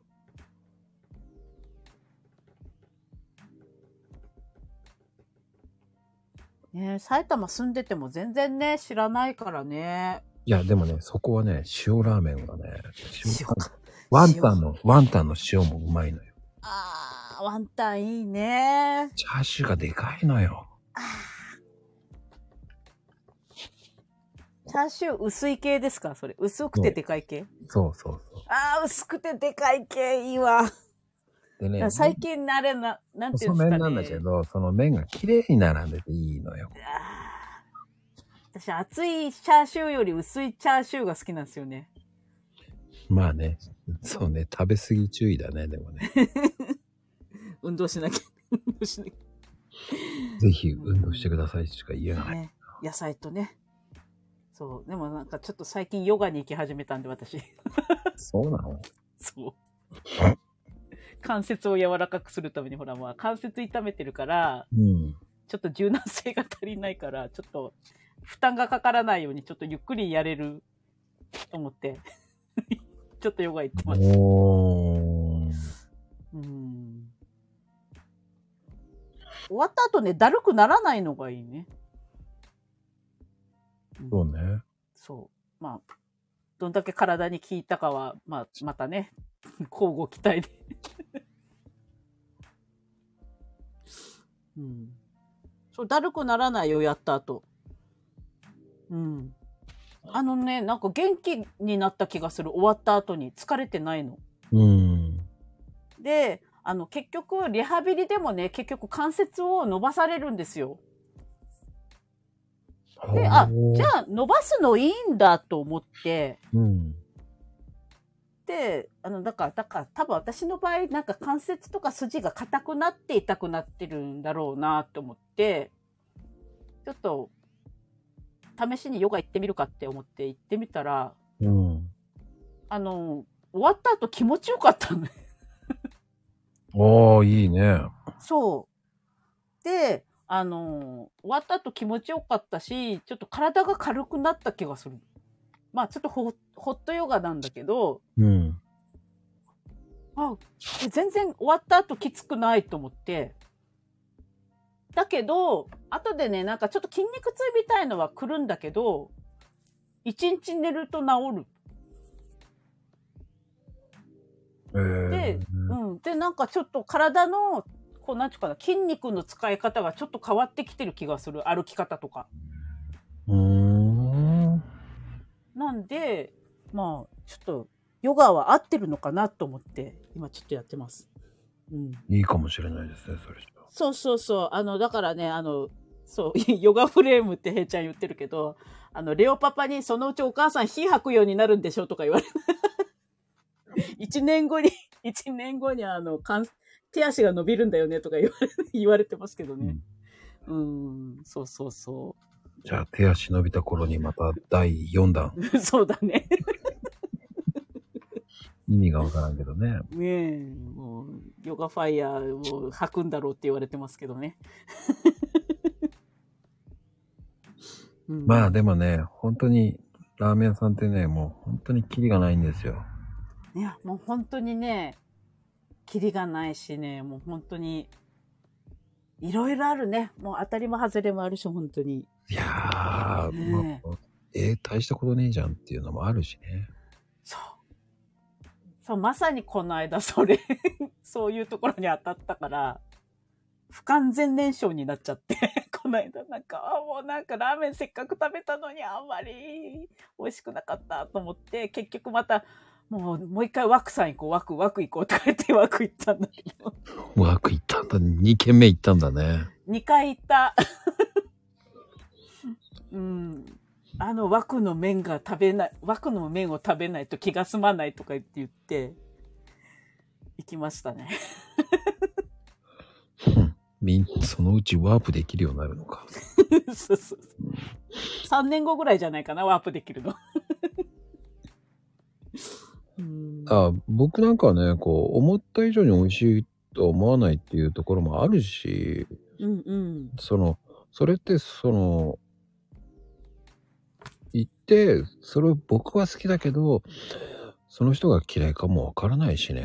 ああ、それはあるかな。なんか、好みがあるもんね。そう。うん。なんか、一回、その、九州に里帰りした時に、タクシーのうんちゃんが、あの、よくね、美味しいラーメン屋さん教えてくれって言われるけど、俺たちの好きなラーメンの味と、東京とかから来る人のラーメン、好きなラーメンの味と違うもんねって言って、だからね、教えようと思うけど、なかなか難しいもんねって言って、なんかそういう話をね、タクシーのうんちゃんがしてて、そうね。うん。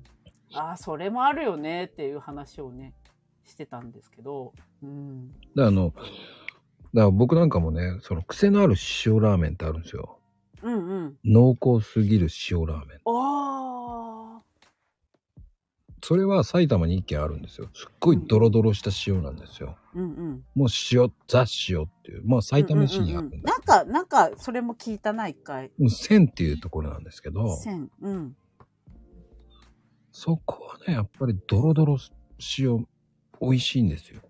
うん濃厚って、それ濃厚ってう、ん。そうそう、濃厚。どの濃厚だよって思う。農業の高温機かよって感じね。本当に濃厚って違うよね。耕すんだよね。うん、耕しますよ。ここはね、火曜水曜日休みなんでね。火水休み。うん。だからね、曜日を間違えちゃうとね、えー、あていうのね、かるそれ。一回、あの、あの、大宮の氷川神社の近くに、かご休みってうどん屋さんがあるんですよ。すっごい美味しい。そこに行こうと思って、頑張って朝早くから行ったのに休みだったっていうね。ね、もうがっかり、あらーっていうのがね。そう、本当にあの時のがっかり感ね。なんか、それはたまたま、なんかコロナの影響で休みだったんだけど、あの、もうワクワクして行った時に閉まってた時のあの絶望感ね。うん本当に。あ、そうそう、千夜線だ。千夜線。千夜線。うん。あの、僕ね、写真で見てるんですよ、今。どこ行ったかって。千夜線。千夜。あの、えーでも、ドロ、ドロドロの塩も興味ある。うん。うあの、それってやっぱり僕ね、いつも写真撮って、ん。うんうん。その一枚のところでこう、場所を見てるんで。うんうんうんうん。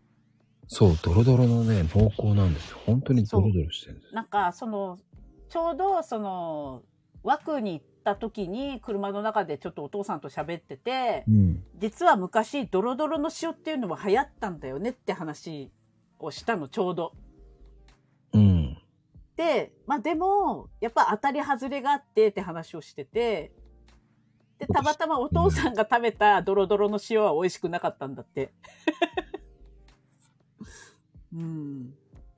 どちらかというとね、この繊維、あの、本当に、ここはね、本当に濃厚の方がね、正解なんですよ。ああ、ちょっと、ここもちょっと、あもう今日はちょっと課題がいっぱいできましたね。いろいろあの、食べ歩きする お店が増えたので、ね。なんかこれを参考にまたちょっと食べ歩き旅をしたいですね。ドライブ行ったりとかして。それも楽しいんだけどね。うん見てみたいって言われてもね、美味しい。まあ、僕はそこはね、どうしても海苔が乗ってるからもうちょっとイラッとするんですけど、海苔ね。うん、いらんがなと思うんですけど。海苔はほらもうなんかね、ちょっと、海苔抜きでってね。そう言いたいけど言えませんけどね。あそうなんね、一緒にね、誰か行ったら、あの、お友達とかにこうやって、なの海苔あげるってあげ、あげれるけどね。え、そのまま綺麗に残しますけどね、僕。まあでも残す人いるよね、でもね。僕そのまま、だから、うんうんうんまあまあまあ、メインうん。のね、ゆうちゃんもね、ゆうちゃんもそうだもんね、海苔ね。うんあのね、ゆうちゃんはね、僕とめちゃめちゃ合うんですよ。ね、そうだもんね。なんかほら、ご飯、ノーバウンド派だもんね。そうなんですよ。ね。ちょっとね、あの、ちょっとね、一回聞かれました。二人はできてるんですかって言われたら、あ それはないです。って言ってけど、あの、ストレスなくご飯は一緒に食べれるね。そうね多。分ね。それはわかるけど、うん。でも、それだけですって言っときました。それだけです。でいや、もで、もね、いろんな人がいるからね、好みってね。そううん個人的にその見解ですから、ノーマン推奨委員会、推奨委員会。そうです。推奨委員会だけですから。うんうん。いやーでもどうでしたかねもうこういう濃厚な話をしましたけどえね。ー、ちょっと、幅広いですね、今日は。プリセプターの話から。美味しい食べ物の話までね。ね後半 ね。盛りだくさん。んでございましたよ。前半はちょっとついてこれなかったかもしれない。いや、まあでもね、いろいろ、なんか、え、プリセプターってなんかなとか、こう、ね、うん。そういうのにちょっと興味が湧くだけでもまたちょっとね、世界が広がるかもしれないしね、なんかそうね。違う世界を見れるというか、あ、うんこういう考え方とか、そういう制度があるんだなって知っておくだけでも、なんかちょっとね、しあの視点が変わってきたりとかするから、うん。ね、私もね、なんか久々よ、久々横文字を聞いてね、あ、なんだったっけあれみたいなね。それは大変よ。ついてくるの大変だと思ったよ。でも。俺も、もうね、現場から離れてるからね、結構もう、なんか専門用語とか忘れがちなんだよね。でも俺も、ね、その、それを聞いて、ああ、確かにそういうのあんねっていう。うん。だからさ、うん。難しいわよね。本当難しいね。教育ってもう本当に、その年との、その年っていうか、その年代その年代で、教育って変わるから、うん。ね、考え方とかも変わるし、うん、歴史なんてさ、ほら、年号が変わっちゃったりとかするじゃないですか。本当ね、鎌倉幕府はそうそうそうそうそうしね。ね、語呂合わせてせっかく覚えたのにね、もう無駄になっちゃったみたい 全然いい国じゃないんだもんね。な。うん、いい国じゃない。ね。ね、ほら、新しく遺跡掘り返されて、実はそうじゃなかったとかね。っていうのが証明されたりとかいろいろあるから。もうね、何が本当なのか分かんなくらいになってきてる時代ですからね。うんうんうん。なんか科学がね、うんうん、進んじゃって。うん。うん。その良い箱になったからねって、箱は何だろうね。あ、良い箱、鎌倉幕府？そういうことね。うんうん。ああ。そうね。良い箱になったからっていきなり言ってくるからね。なんだろう。いいい箱か。いい箱か。いい国だから、いい、いい箱だから、1185年になったのか。そうね。いい箱だよね。ねこうやって書いてくれた方がゆうちゃんのが正解だよね。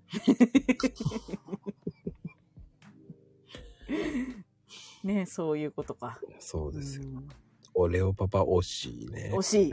惜しかった、お父さんこ。れはコメントでちょっと伝わりづらいんだよね。惜しいところまで行ったのに。うん、惜しかった。まあでもねね、本当うん。その、僕はその、ハマるとそれをずーっと一年間食べる人なので。ああ、わかるわかる。もう私なんぶ、かチーチーズ蒸しパンにこハマってずっと食べた人だからわかる。だからね、僕は今、今のブームはちょっと今違うブームになってるので、えー何ブームですか今日？それは教えません。えー、何ブーム？気になる。それはもうね、そのうち、えー教えますけど、まだまだ今食べてる。あ、今ちょっとデータを蓄積中なんですね。それはもうこれから、これから。もう本当にそういうので、なんだろうね、1ヶ月に、1週間に1回とか2回とかじゃなく、まあ、遠いスパンで考えて食べてるからね、僕は。うーんうんなるほど。だすそうね、2年ぐらい前まではそのわらび餅ブームだったからね。ああ、なるほどね。うん。うんうん。だから、それを知ってるわけですよ。そうそう。遠いスパンって遠くないよね。長いスパンって言ってるんですけどね。遠いスパンなんて言ってないからね、もう。なんか遠いスパンってなんかありそうな意味だね。いや、でもそういうものじゃないですかね。食べるっていうものは。うーん。それは毎週行ったらバカになるからね、もう。そうそう。長いスパン。ね、お口直しをね、しないと時々ね。そうです。うんうんうんいや、もう危険ですよ。命削りますよ、そしたら。ねほんとご飯はね、なんか体を作ってるものだから気をつけないとね、本当にね。う。うんん。あ、いろんな納豆ね。納豆も良さげだよね。うん。そうね。納豆っていっぱい種類あるからね、ハマると面白いですよ。グミ。グミ子供好きだよね。うん。私銀歯持っていかれそうだからあんまり食べないけど。あのね、本当にコロナの中で、その、グミがすごい食べられてるんですよ。ああ。それでガムの売り上げが半分以下になっちゃったんですよ。なんでだろうね。で、やっぱり昭和の人たちはガムを食べるんです。あははははははは。で、あの、ガムの半分の売り上げが下がって、グミの売り上げがその減った分ドーンっていっちゃったんですよ。だから今、子供があれだ、家にいるからとかかな。そう、だからもう今、偶然のグミブームなんです。だって、子供めっちゃ好きだもん。グミ買ってきてっていう。今あんまり食べないけど、ちっちゃい頃はなんかほら、あの、スーパーとか行ってお菓子買っていいよとか言うじゃないですか。うん。だグミ持ってくるもん。果汁グミとか。なんでだろうね。ねえ子供グミ好きなんだよ。だね、結局そう、ガムはそうそう、ゴミが出るからって言あそっか、そうだよね。で、出さないといけないもんね。で、子供ってさ、なかなかガムペッてするのってさ、苦手な子とかたまにいるから、飲んじゃったりとかするじゃない？うんうんでも、まあ、グミはね、食べていいもんね、だってね。でもね、あの、眠気覚ましにグミはなんないからね、車運転すると。ガムなんですよ。うん。だね、でも、それだけ今、ガムの需要が減ってるんですよ。あであ。あの、明治さんがね、撤退しちゃいましたからね。あ、そうなんだ。うん。そういえばガムの宣伝ってあんまり見ないな。そうなんですよ。うん。そうなんでございますよ。意外と僕詳しいんですよ。ね詳しくはね、今週の、え。ねになっちゃう。今週のね、土曜日、えーうんちょっと悪魔さんとね、ちょっとガムの話をしようかっつって今、ああ、なるほどね。うんそれ話しますからね、全部は、はいえ。今週はちょっとね、それをネタバレになりそうになるから言わないであ、す。そうだね。ネタはちょっと取っとかないとね。そうです。うん。ガムの話をね、これから持ち寄ってますからね。ガム、うん、まあね、ガム、本当に。まあ、私もあんまりでもガムを食べない派なんだけど、そうね。そういえばコマーシャル見ないもんな。てなことで、いや、ねえまあ、この、この、ノラクロガム懐かしい。うん、いやー、てなことで、はい。ありがとうございました。ありがとうございました。今日も濃い時間でございました。ねなんか、なんだかんだ言って濃いよね。うん。そんな、ね濃かったね。まあ、聞いてる人たちは、ちょっと、やらかしの濃さもすごかった。あもうた 楽しかった。あの、タモリさんだからですかね。わかんないけど。濃いラーメンって、いや、濃いラーメンしたっけ？と思いながら。いやいやいやいや、もうね。うんいや、てなことでね。はいどで、えー、どう、今言った中のラーメンをどれだけ行くか楽しみですけどね。えーもうなんかあの、スタンプカード作って、あの、行ったところ反抗して、集めるとなんかね、うん。でもね、僕ね、あの、ラーメン屋さん出すときに、うん。そうだなうん。ひどいとき1日5店舗ぐらい回ってたからね。おー、それは結構気合が いるね。1日5件とかって。そうね。うん。でもほら、全部食べてないからね。あー、そうなんだ。あまあ、ちょっと味見ぐらいな感じ？いやいや、でも半分ぐらい、だから半分ぐらいは食べてましたよ。うんうんうんうんだってもう一軒、もう一軒もあるから。うん。うんうんうん。ラーメンご朱印帳。そう。ちょっとご朱印帳作ろう。レシ レシート貼ろう。レシート。ツイッターで報告してくれればと思います。あ、それ楽しいかもしんないね。レシートってないからね、今食券だからね、今大体。あ、そっか。あ、食券多いね。食券だよね。ラーメン屋さんは、うんえー人件費が無駄にしたくないのでね、なるほど、なるほど。食券の方が楽なんですよ。じゃあなんかこう、写真を貼っていく的なね。なんかね。そうです、そうです。うん。やっていったら面白いかもしれないね。お父さんね。なんで食、食券なんだよ、食。食券になって。食券の半券とか貼ったりしてもいいかもね。半券くれるんだったらね。いやー、なんとも言えません。うん そのまま忘れてくるパティーンもありますからね。ねあそのまま持っていかれることが多いから、でもな。多いね。うん。うん。はい。てなことはい。今日はありがとうございました。はい。ありがとうございました。楽しかったです。はい。うん。ではでは、おやはいすみカプチーノです。おやすみカプチーノジークジオン。